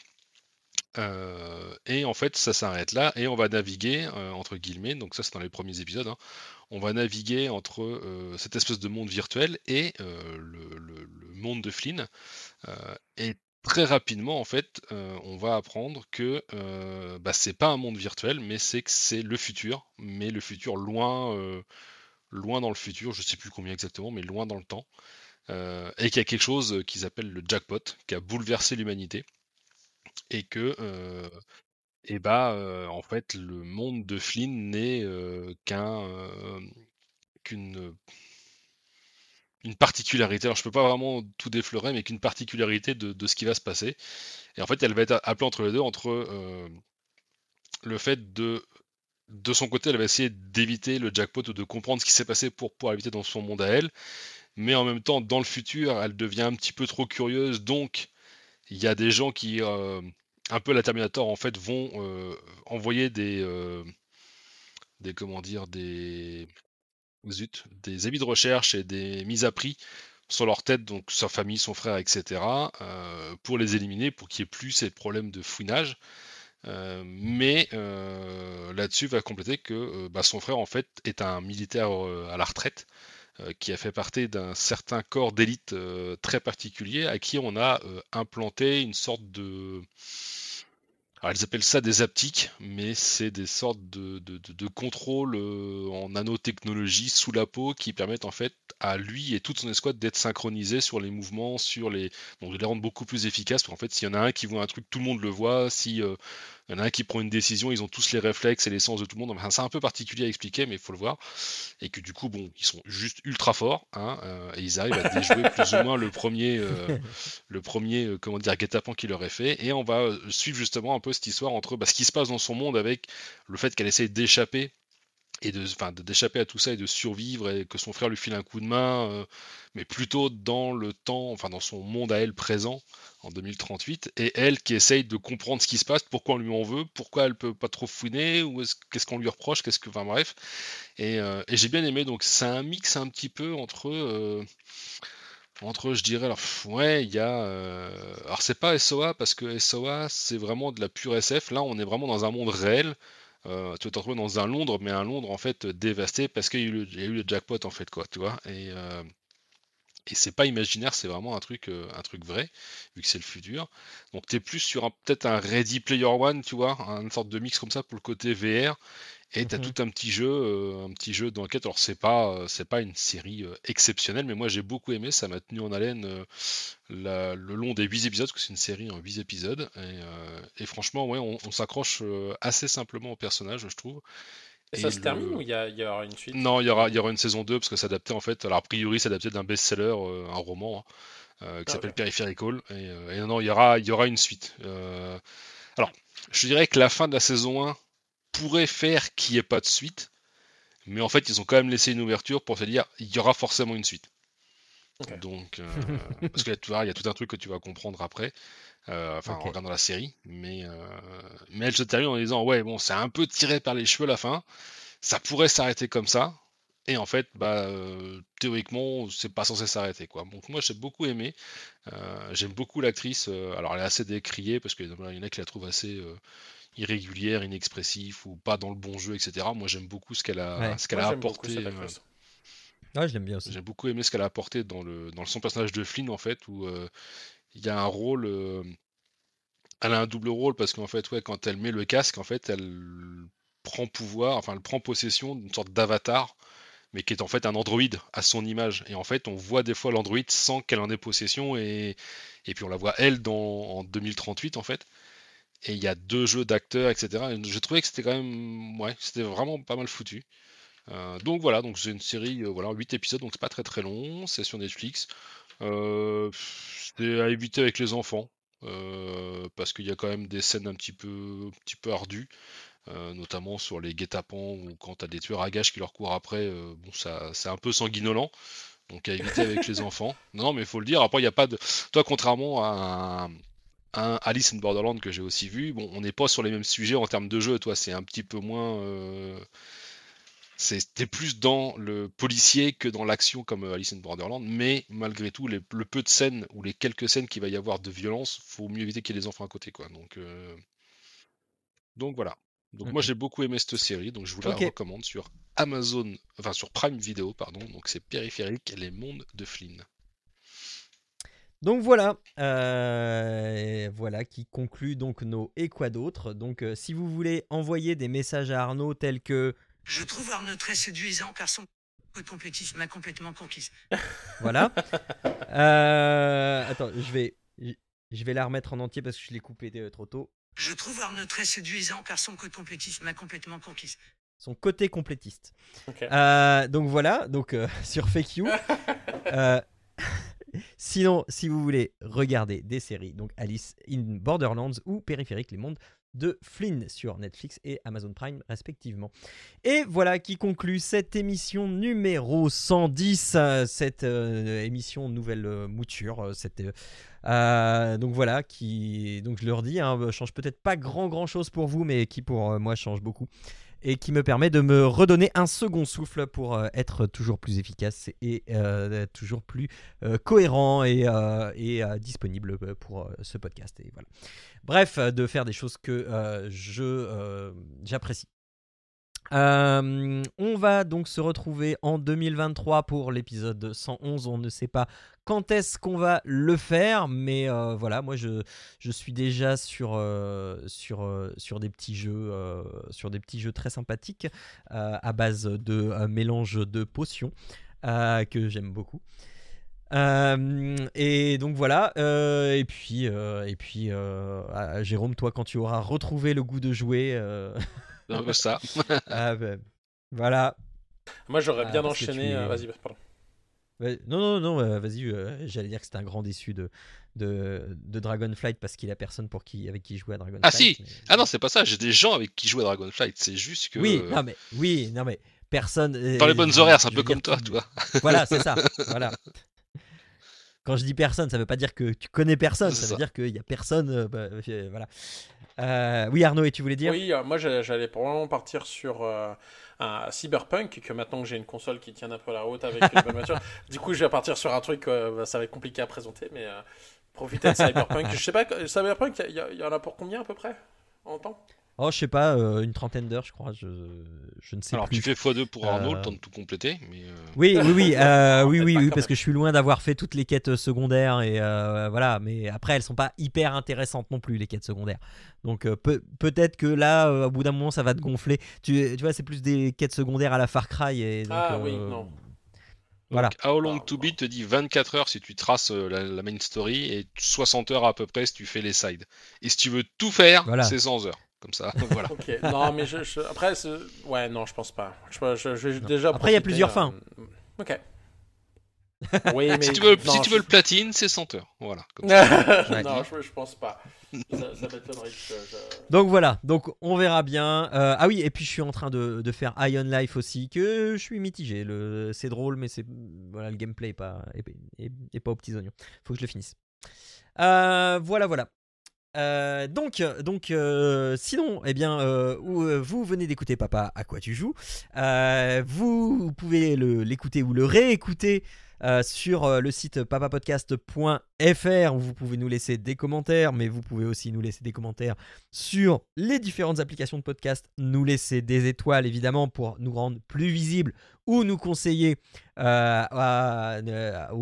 repas de famille là qui va au réveillon du Nouvel An et, et euh, au repas du Nouvel An euh, pour euh, eh bien, nous faire connaître, pour pouvoir nous faire grandir. Euh, et euh, aussi euh, nous soutenir sur Patreon. Voilà, et évidemment toutes les notes, les liens de les articles dont on a débattu et les liens vers les jeux et les séries dont on a et les sites dont on a parlé sont évidemment aussi sur le site dans les notes de l'émission sur papapodcast.fr ou dans les notes que vous avez directement sur votre application de podcast. Voilà. Euh, il ne nous reste plus qu'à nous dire eh bien euh, à la prochaine. On se, vo- on se retrouve dans Papa à quoi on joue si vous êtes un auditeur ou une auditrice de Papa à quoi on joue. Sinon, on se retrouve pour le numéro 111. Voilà. Allez, on vous fait deux grosses bises et Bonne fête de fin d'année à tous. Ciao, euh, ciao, ciao. que euh, non que ça c'est Papa à quoi on joue. Jouez bien. Euh, bah, ciao à tous et faites un bisou à vos loulous. Bonne fête de fin d'année. Ciao tout le monde.